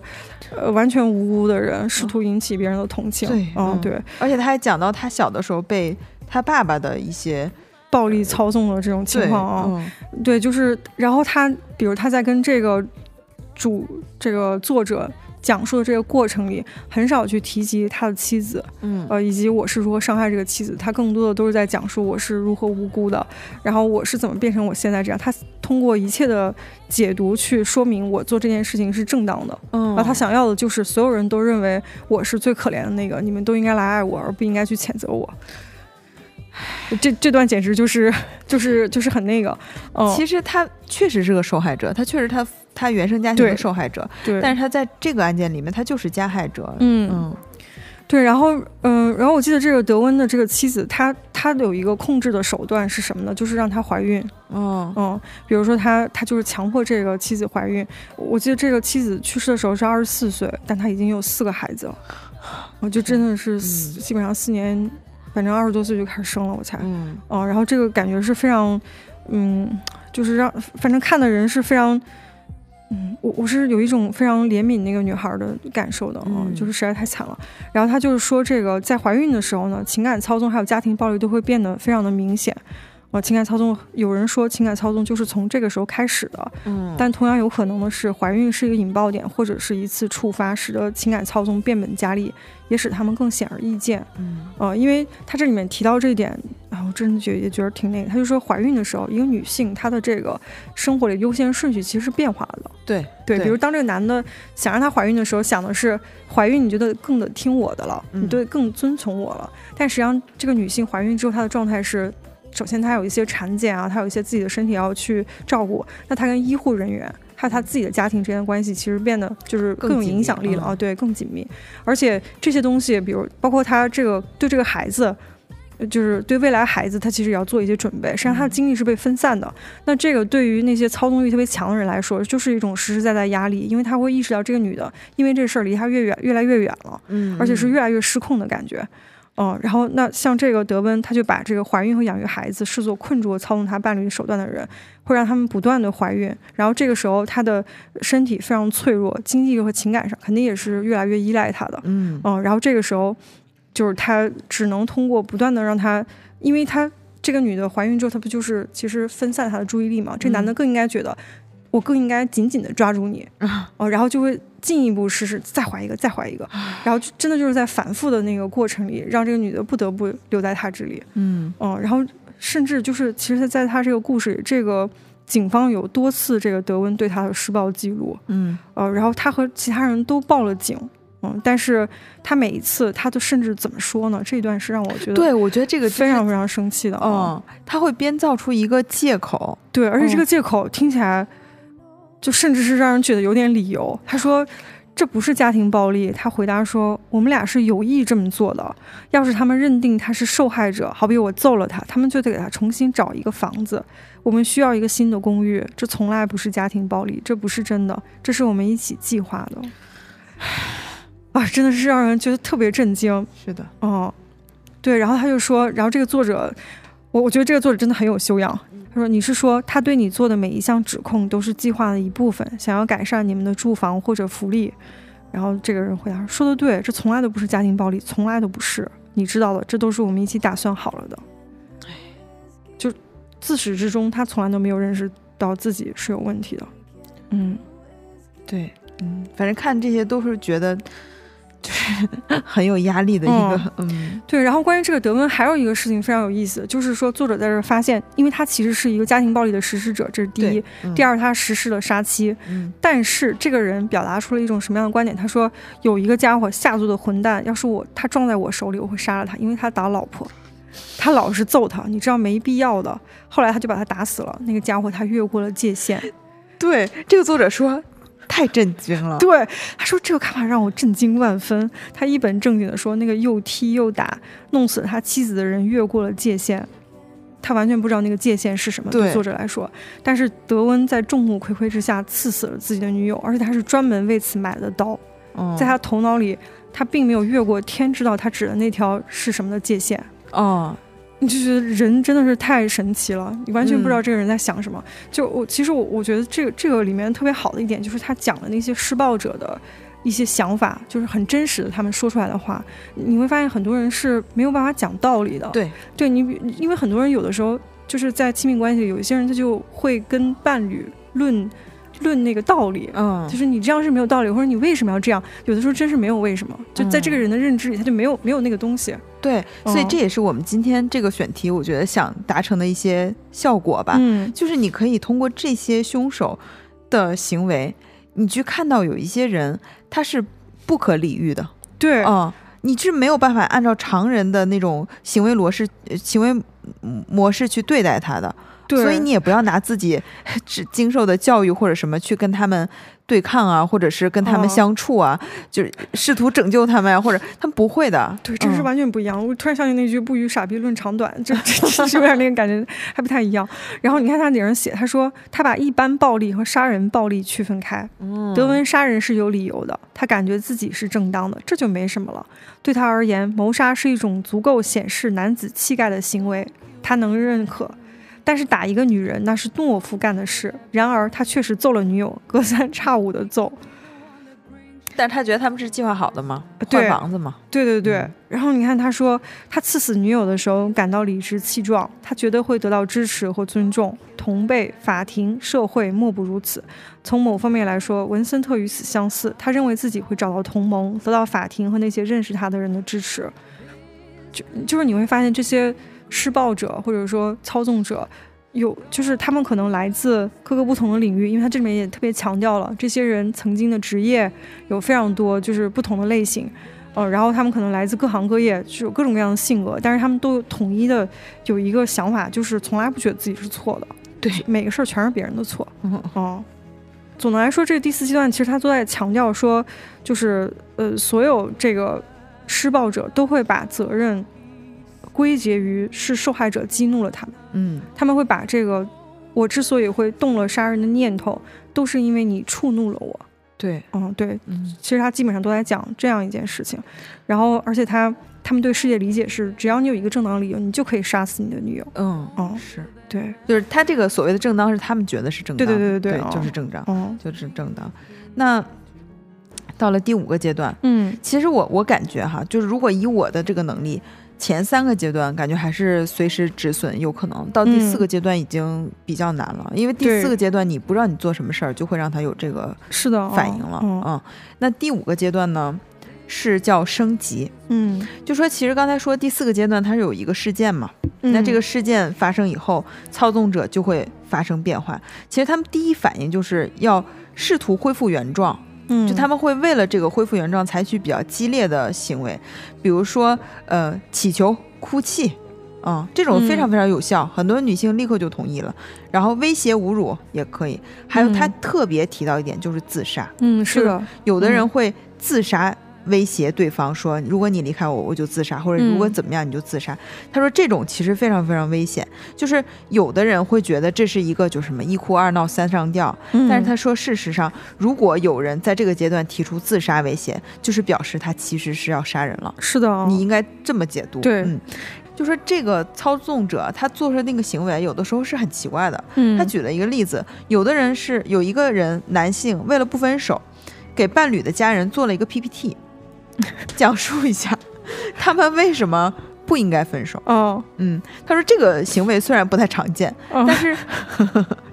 嗯他说很多操纵者会试图拉拢其他人，帮助他重新获得操纵权。哦嗯，然后有的时候呢，朋友就会被不知不觉中利用了。你想想，你有哦没有那个事儿，就是什嗯么？他也还不错呀，我没有觉得他是个坏人啊，嗯他在我面前都是很好的呀，是的。嗯，或者是家人，对，家人甚至是会不会是你搞错了，嗯。理解错了啊，嗯，家人就会觉得，哎呀，你说老大不小了，嗯。这个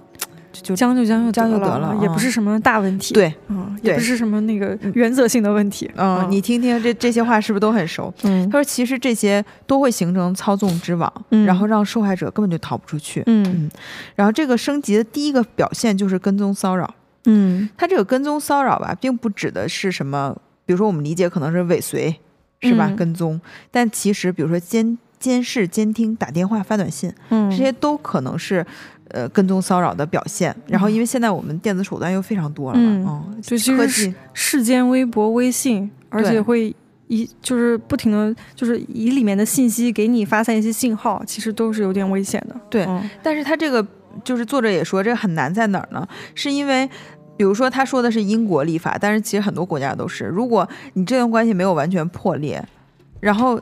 这个法律是不承认这个完整关系中完整关系中存在跟踪骚扰的，嗯哦对，就是它实实在太普遍了。那嗯只有当这个关系结束后，可能这个关系结束的嗯。表现就是这个其中一个人已经死了。嗯。这一段关系在回溯的时候才能发现他是跟踪骚扰。嗯。然后这个他讲了英国警察学院有一个有用的记忆口诀，叫 for 嗯。就是 F O U R，、嗯。然后代表四个单词，嗯。就是固着、偏执、强加、重复。嗯第一个固着就是 fixated。其实这个蛮有意思的啊，嗯这个让我想到什么呢？如果你去查这个词，它其实有点像是那个咱们平时说的念念不忘，嗯，咱们啊念念不忘必有回响，其实是念念不忘，非常恐怖。对很危险啊。对，所以就是如果这个人反复的跟踪你，那个并不代表他他爱你，或者他视奸你，就是他爱你，他可能是一一个，反正是个蛮危险的信号啊。嗯就如果你越早发现这个信号，其实它是被制止的可能性越大的。嗯，如果越往后，它就有点不失控了。嗯就他讲到一个，就说如果你有的时候会说，哎，我就觉得好像有点不对劲，那你就嗯相信你的直觉，嗯就是如果你觉得不对劲，它就是不对劲。嗯嗯，它里面讲了一个叫露比的这个女性的案子，嗯她是一个还在婚姻中但是即将离婚的女性，嗯她的现在的丈夫也有那个嫉妒的问题。嗯然后呢，她认识了一个同样在不幸婚姻中的男性，嗯他们俩的关系非常好，呃，谈恋爱谈得很快乐。但是呢，她最近被跟踪骚扰了，她不断接到不出声的电话，于是她嗯来到这个作者面前来求助。然后她就说：“那个，嗯，这个她的谈恋爱的关系是怎么样的？就是 她不是现在有个情人吗？嗯，然后这个情人也有个妻子，哦，但是呢，那个妻子不知道他们俩的事儿，就他们俩一直很低调，嗯，嗯然后她也不想让自己善妒的丈夫知道这些事儿，嗯嗯，但是她现在开始接到一些电话，然后她就跟她这个情人说，她这个情人叫杰克，嗯她就说这些电话非常的让她崩溃，每次。找杰克求助，然后杰克就会过来检查一下她什么花园门锁呀，检查完了，这个女性就比较安心了。嗯然后这个这个作者就强烈建议他报警，但他一开始觉得报警没用，因为好像也没有受到威胁，嗯，他就觉得只是有点烦，嗯。然后但是他现在比较担心的是，比如说如果杰克不能一直来怎么办？如果嗯孩子接的电话怎么办？他比较担心的是这个。嗯反正这个作者说，你现在觉得不安了，你就去报警，因为他肯定就是可能是有危险。嗯然后果然几个星期以后，露比告诉作者说，警方发现这个骚扰者正是杰克。嗯他其实是因为这个作者，呃，这个露比，他告诉杰克，因为他们俩不都是两段关系吗？就是都想彼此结束关系在一起嘛。嗯然后他就说，我已经厌倦了这个杰克，就是等待他对妻子下决心离婚。嗯嗯，然后其实这个就相当于杰克已收到了一个信号了，这个就触发了杰克那个，所以他就就开始不断的给他打这种电话。哦然后这样呢，让露比感到害怕，就可以不断的去需求杰克，他就不会离开杰克了嗯啊、他就是特别还是想让他屈服。对、嗯杰，克表达的是，只是太害怕失去他。嗯嗯，然后这个女性呢，她就找到了杰克的妻子。嗯杰克的妻子说，她知道自己的丈夫有一个第三者，也知嗯道就是这个第三者是谁。嗯，然后她就说，其实自己也找到了新的关系。嗯，他非常幸福。就说如果你想要杰克的话，你就立刻拥有他吧，我就大概很愿意让出他的嗯那个意思。然后呢，这个露比就把这个事儿告诉杰克了，结果就像引爆了一颗手榴弹，他惊慌失措地冲了出去，三天都没有他的消息。嗯等终于联系上的时候，他说他要为了孩子和妻子待在一起。嗯啊、他就终终于知道自己不愿意，呃，就是自己就是这个杰克不会离开他的妻子。嗯，但是作者说，事实上就是杰克决定继续操纵他的妻子，然后同时要操纵露比，就他要保证这两段关系都不变啊、都不能改变。嗯然后呢，这个这个事情已经发展到这一步了，作者就问这个露比说：“那嗯现在是什么情况？”就说这个露比说，杰克还在不停的打电话，而且还嗯会那个坐在自己几个小时的坐在自己的房子外面翻他的垃圾桶，撬他办公室的储物柜。什么之类的，还会把他的门卸下来，但是不给他安上，就是各种各样的可怕的行为。哦但是他已经就是就决定确定要离开他了，向嗯警方和公司都举报了他，就说他可能要呃失去工作什么的。嗯嗯嗯，这这是一个案例。嗯嗯，他反正说这个到这个第五个阶段啊，就是这个升级模式，不是说每一个都像我们刚才说的那么清晰，嗯它会有一些呃，可能是逐渐增强的操纵方式，嗯然后逼迫这个受害者回到正轨啊、哦，就是你再回来。嗯，所以他说呢，就是到第五个阶段的时候会发生三种情况，第一种就是关系会。恢复如初，就嗯又回到第三个阶段，就是继续回归到一个操被纵的关系。嗯。对，这是一个，呃，就是三四五这三个阶段反复循环，就是它有无数的故事都是这样嗯。操纵的，它是一个呃，嗯就是长期的这个循环，嗯。可能是会持续很多很多年。第二种呢，最常见的结果就是，呃，关系或许会止于破裂，就是哦。这个操纵者就分分手了，嗯。然后他就去寻找他下一个受害者。嗯嗯，对，然后咱们的话说，人渣又流入市场了。对对，哦嗯，然后他在下一段关系中，他就会一直在跟这个人讲述他的前任有多糟糕，嗯嗯，然后就会有下一个人进入他这个圈套。第三种就是让人很担忧的结果，就是以上两种结果都没有发生，就进入到第六阶段了。嗯哦，第六阶段叫想法的改变。对对，所以嗯这就是、呃。就是你看，他还讲到说，如果不是分手的话呢，嗯、就可能比如生活巨变、财财务破产，嗯什么的时候，可能他不但会自杀，还会把孩子、妻子都杀死。是的嗯他是这这样的一个，就是这这个操纵的情况。反正他说，我们刚才讲的这五个阶段了吧？嗯如果事情发展到第六个阶段，就非常令人担忧了。一会儿菲菲老师来讲一下第六阶段为什么让人非常担忧。嗯哦，就说因为第六阶段它是发生在升级不再有效的时期，操纵者他的想法就改变了，嗯，嗯，策略改变。是的，因为其实在这个阶段，像这个操纵者已经意识到，他无论做任何事都无法挽回了。嗯他所他做什么事情也不能让这个现在的情况变到他理想中的，或者回到原来的情况里了。他无法再操纵这个人了。这个时候他就产生了一些变化，因为他他的想法就是，那我只有除掉他了，嗯，或者我只有毁了他，可能才会有效，我才能收复我原来平静的生活。嗯嗯，所以在整个这一段里，这个想法的改变都是在讲，至少在这个故事里，他其实就是变得开始有杀人预谋的这一部分了。嗯嗯然后在这个这个里面，这个所谓的想法的改变是什么呢？就是往往就是那种暴风雨前的平静，嗯嗯就是所谓的事出反常必有妖。哦呃，然后这在这个里面，但是你知道，这个里面讲述的很多内容让人感到很心寒的，就是。呃，有一些受害人，他在这个时候他意识到这个情况不对劲了，哦哦，对他甚至可能就是表达了这个意思，说我觉得他更危险了，嗯或者去求助，但是往往被别人忽视了，他们觉得这没有什么，啊，往往都是事后追溯的时候嗯才意识到说，哦，他原来当时有这样的变化的时候，其实表达的是一种已经破罐破摔了，他打算要杀人了，嗯嗯，然后比如他在这里面举的这个文森特和唐纳的这个例子，也是从开头一直贯穿到这儿的一个例子，就说当这个文森特意识到没有办法让这个唐纳改变的时候，他突然间好像停止操控了。嗯。嗯，大家可以感受一下，就是家人们都注意到他比平常平静多了，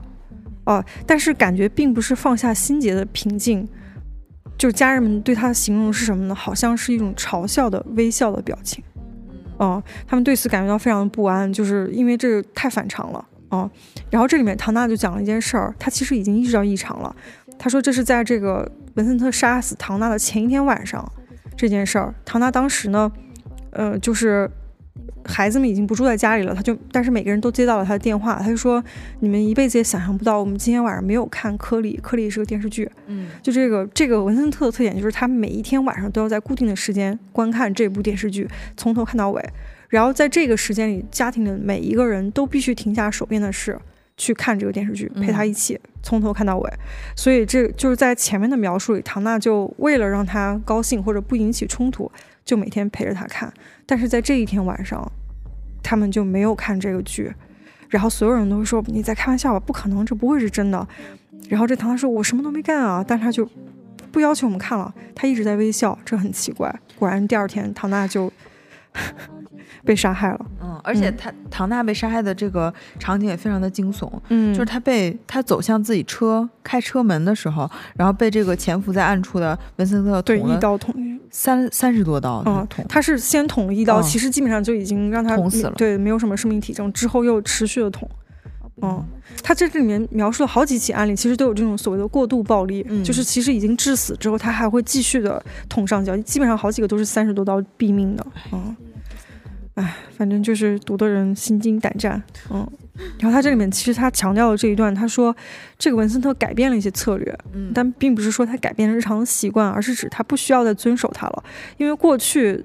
要求大家一起看这个事情，其实他操纵了一部分，嗯哦，但他觉得这个没用了，所以我们不需要遵守了。然后这个对他来说也不重要了啊，他不需要实施那种控制了，也不需要这个预警了，是因为他已经想到另外一个方式，那就是杀死这个人。嗯嗯，然后他所以，然后这个片里面还举了另外几个例子，可能都是有点类似的，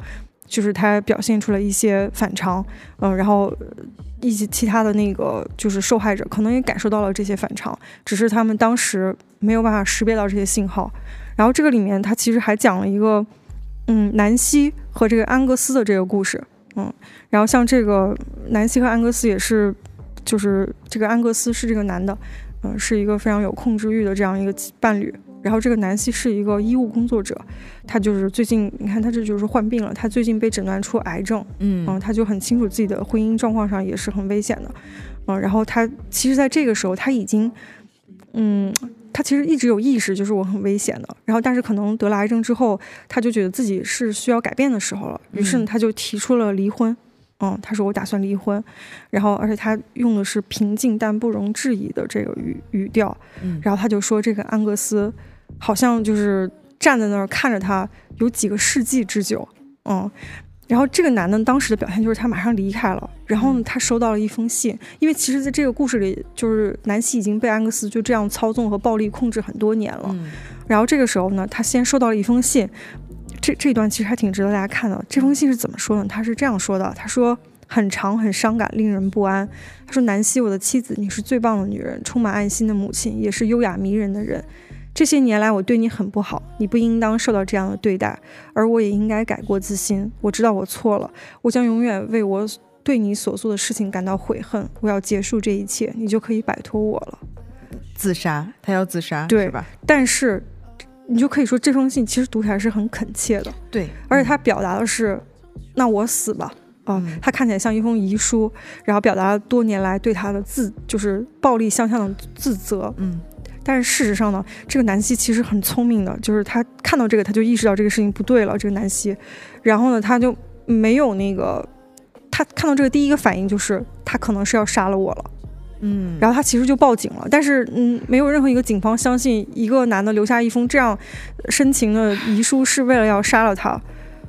对，然后就是他也许已经错过这个机会了。这个时候，他就是紧接着他他其实没有对他那个之前的威胁做出呃回应嘛，就是他发了这信，他没怎么太理他，然后他就发来了第二封信。第二封信马上就是不一样的了，他指责南希是一个婊子，以及为什么他该死，因为他夺走了他的一切，他所有的权利。他的信表面上说的一回事儿，实际上指的是另外一回事儿。嗯嗯，然后这个故事的结尾的部分，其实让人觉得很难受的是，嗯，因为他们俩有孩子嘛，嗯。然后最后这个这个男的其实利用了他们俩的孩子，嗯。嗯，他就是在杀害他的那一天，他其实通过孩子接近了这个南希，他就是按照平时的安排去接他们，嗯，然后他进到这个房子里之后，这是他们分居之后他第一次跟他单独待在一个房子里，然后当时那天孩子也在家，嗯，然后其实当时南希已经非常敏感的觉得今天可能就是那一天了，他就报了警，嗯，嗯，但是没有用，这个男的不但杀了他，也杀了那个孩子。然后自杀，然后自杀了。啊，就是你就你会发现女人的无助，或者说那个受害者的无助，在于我发现了也不行，也逃不掉；我不发现也很惨，就是没有好像没有出路一样。嗯，所以他说这个就是不光女性要意识到，或者男性要意识到，然后就是警方、公公公权机关也要意识到这些。对，当一个女性她向你求助的时候，她真的是没有办法，嗯你这个时候应该是想办法保护她。对，而且是、就是。她其实，在挑战那个所谓的“这是你们自家的事情”，对，嗯，在挑战那个观念哦。所以刚才我也说，其实进入到第六阶段已经很难去终止这个危险了。嗯，对。然后这个这一段的最后呢，就是后面又讲了一个，就一个受害者侥幸活下来的例子。嗯，但是他的侥幸回来真是太，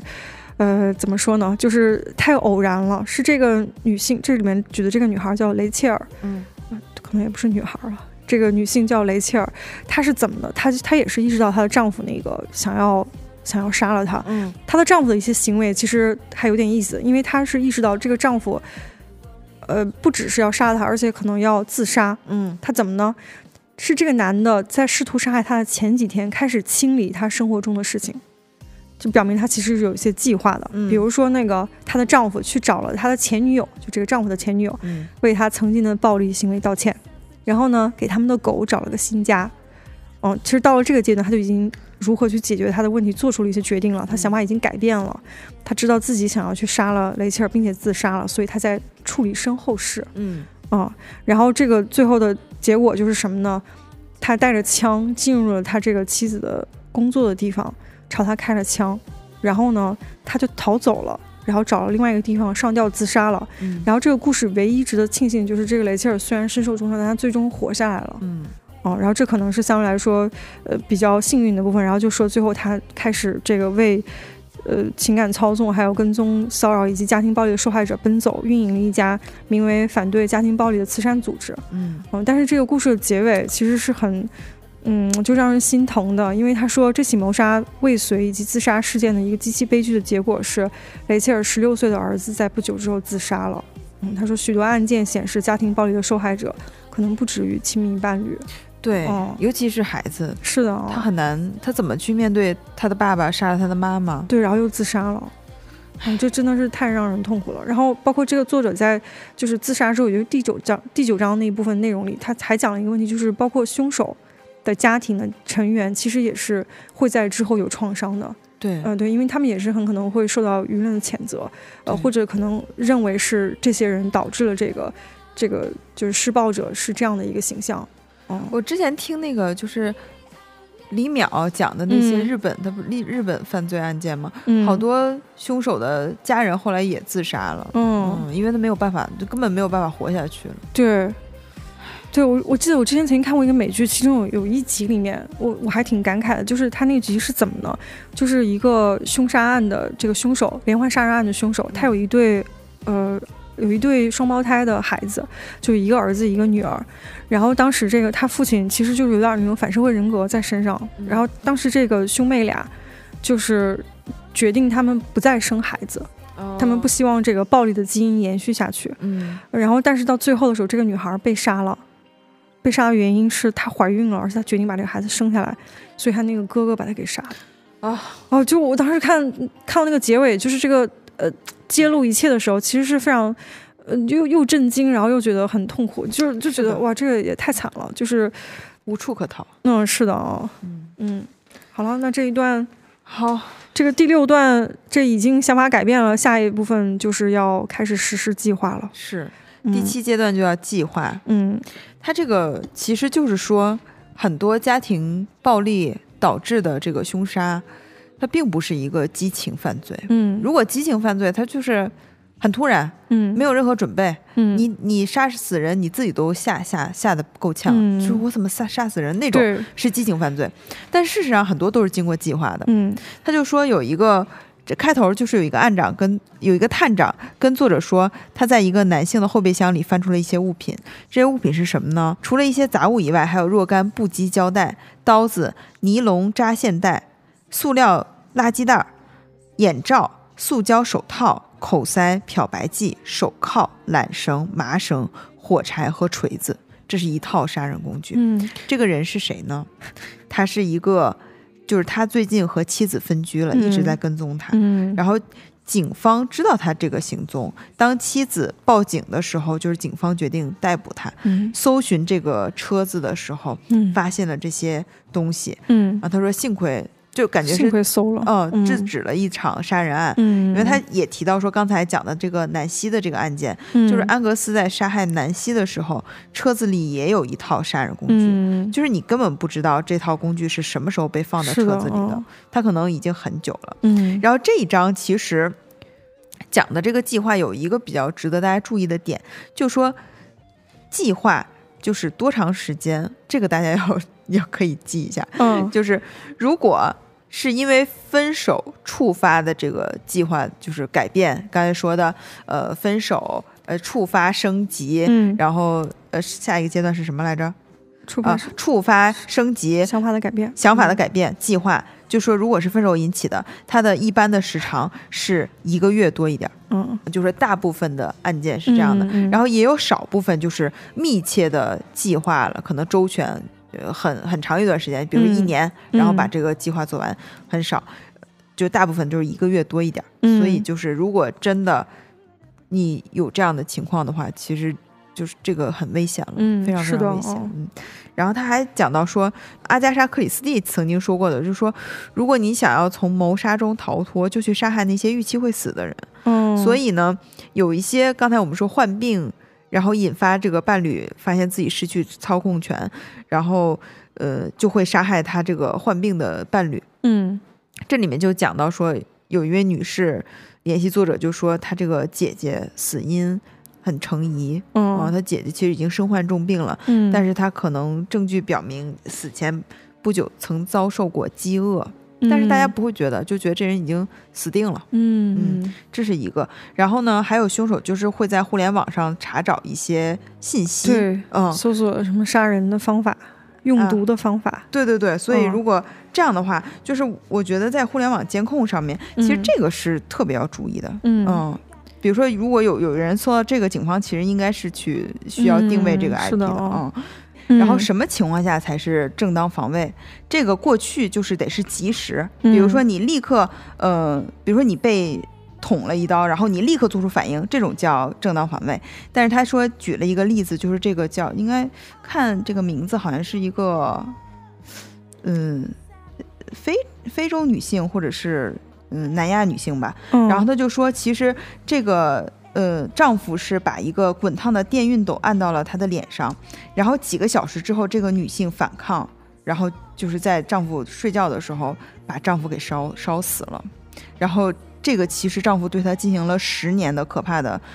情感操纵。嗯相当于这是这个女性的一个反击。如果在嗯过去来讲，这个受害者她是没有办法从这种防卫里面逃脱的，她一定是嗯个谋杀罪。嗯对，但是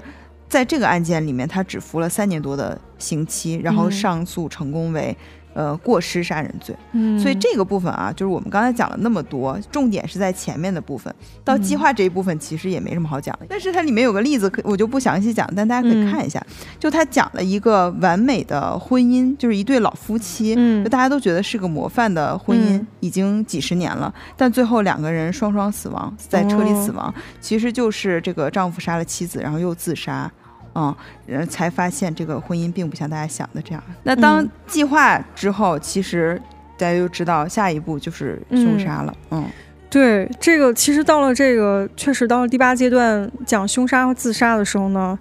这已经基本上没什么可讲的了，因为大家嗯都已经去世，就是死了哈。嗯嗯，但是他这里面探讨了一个很有意思的行为，就是很有意思的现象，就是我们往往对那个呃凶杀者有一些滤镜，对，就是我们会着重的去描绘一个杀人者他的生平，嗯呃，他的一个形象，给他一些呃添加一些魅力，或者人们其实包括我们这些看的人。看客也会对这个凶手有一种窥私癖，就是嗯这个人怎么就杀人了呢？是的，是的，他怎么杀人了呢？嗯啊，对，但是受害者基本上都是作为凶手生命的一章来被人记住的。嗯嗯，对，他就讲说，夺走一个人的生命可以变成夺走全部的人生或遗产。嗯，对，就是，呃，因为他当时讲了这个是他是怎么有这个感受的呢？感慨的。他就说，他之前去研究这个开膛手杰克的时候，他发现了一张这个凯瑟琳·埃多斯，这是其中的一个受害者哈，嗯墓碑上写着：“这里躺着凯瑟琳·埃多斯的遗骸，安葬于1888年10月8日。”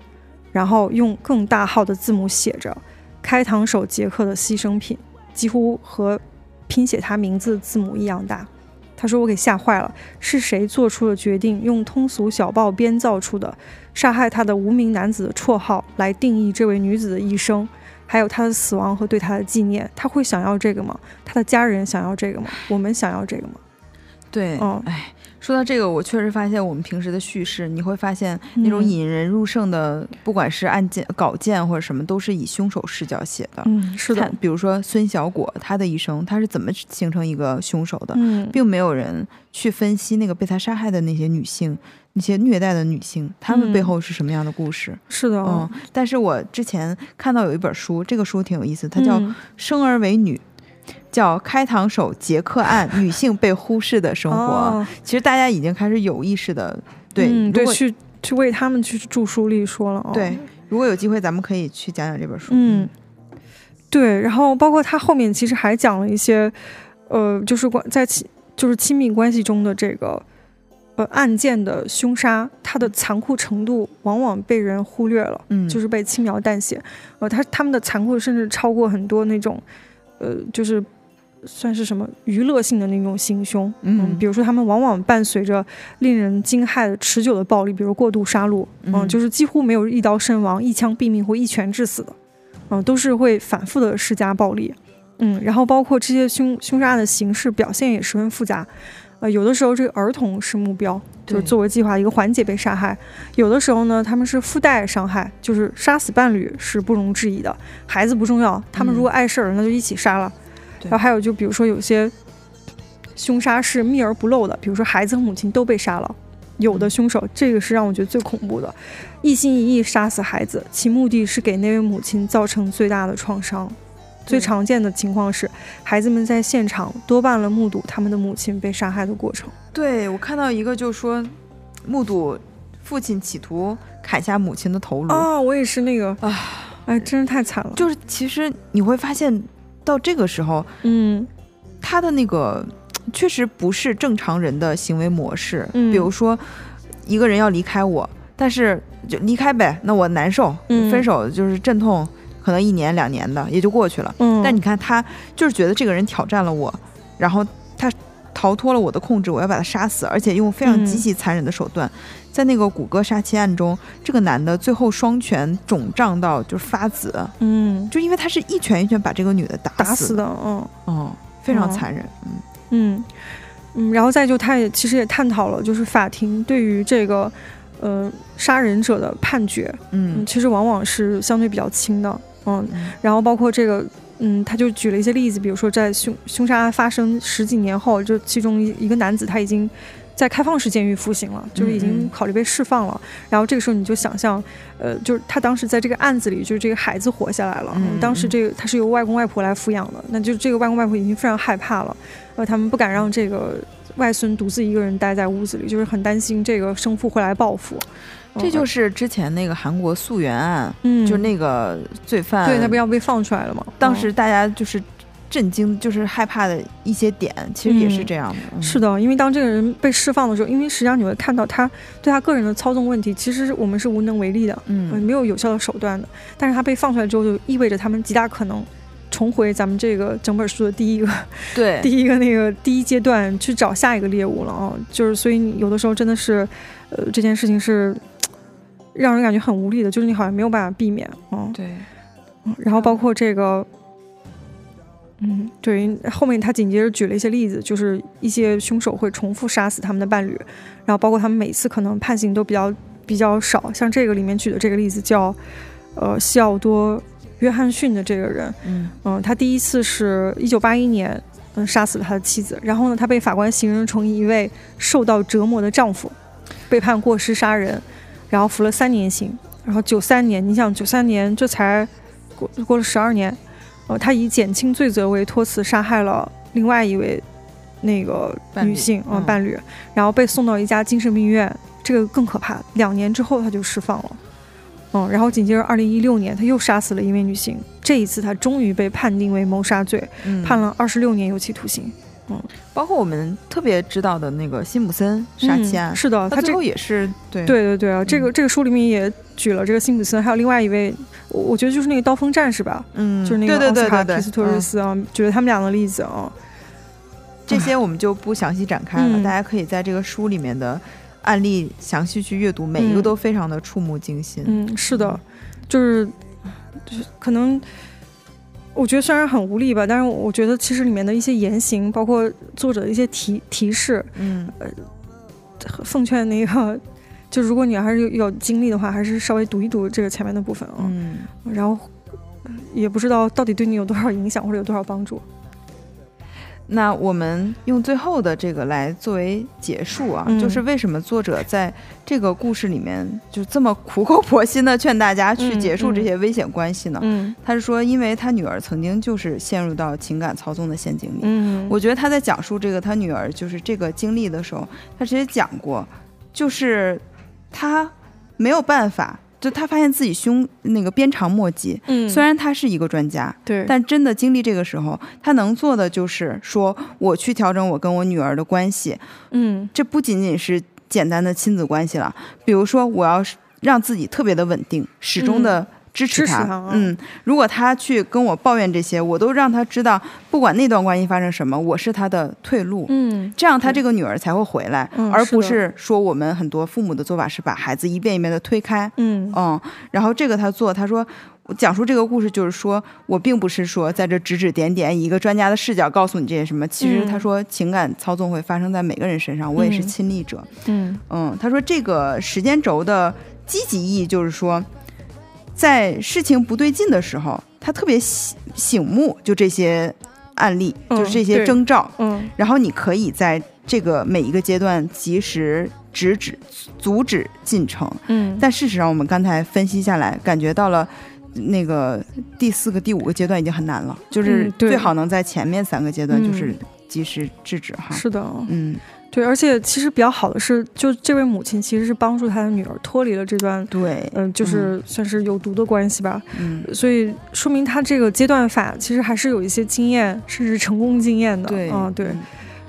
好，那这个就是我们今天分享的《致命爱人》这本书。虽然表面看上去我们讲了很多，但是其嗯实大家还是能在里面找到很多就是更细致的关于这案例的，你可以嗯按照你自己的角度去解读。是的，嗯，这就是大家，我希望每个女性啊，就是都能。就是离开一段有有毒的关系，嗯做更好的自己。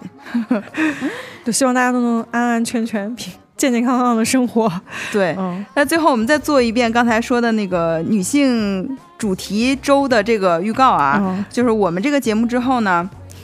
在周二的呃《花样更年华》是讲述这个东西方神话中女神的故事，嗯。啊，呃，三月六号的天堂电影院呢是在讨论女性的身体议题，嗯。嗯、三月七号的真无聊节目会采访高原儿，嗯、嗯三月八日庶出大小姐探讨是姐弟恋的话题，感觉这这两个还比较轻松啊，嗯。然后三月九号呢，会是祖萌和老陈主持的《对酒当歌》，嗯，嗯。就是会欣赏九十年代几位著名女歌手的时代大金曲。嗯那这就是我们整个这一周的策划啊。嗯呃，应该后面的节目都没有像我们前面这个这么沉重，但是嗯我觉得这个故事，我们今天分享的这个书还是非常有意义的啊。嗯，嗯，对，先抑后扬，咱们这是。对，祝大家这个有力量，嗯嗯，对吧？三八节快乐嗯，三八节快乐，嗯拜拜。啊！拜拜。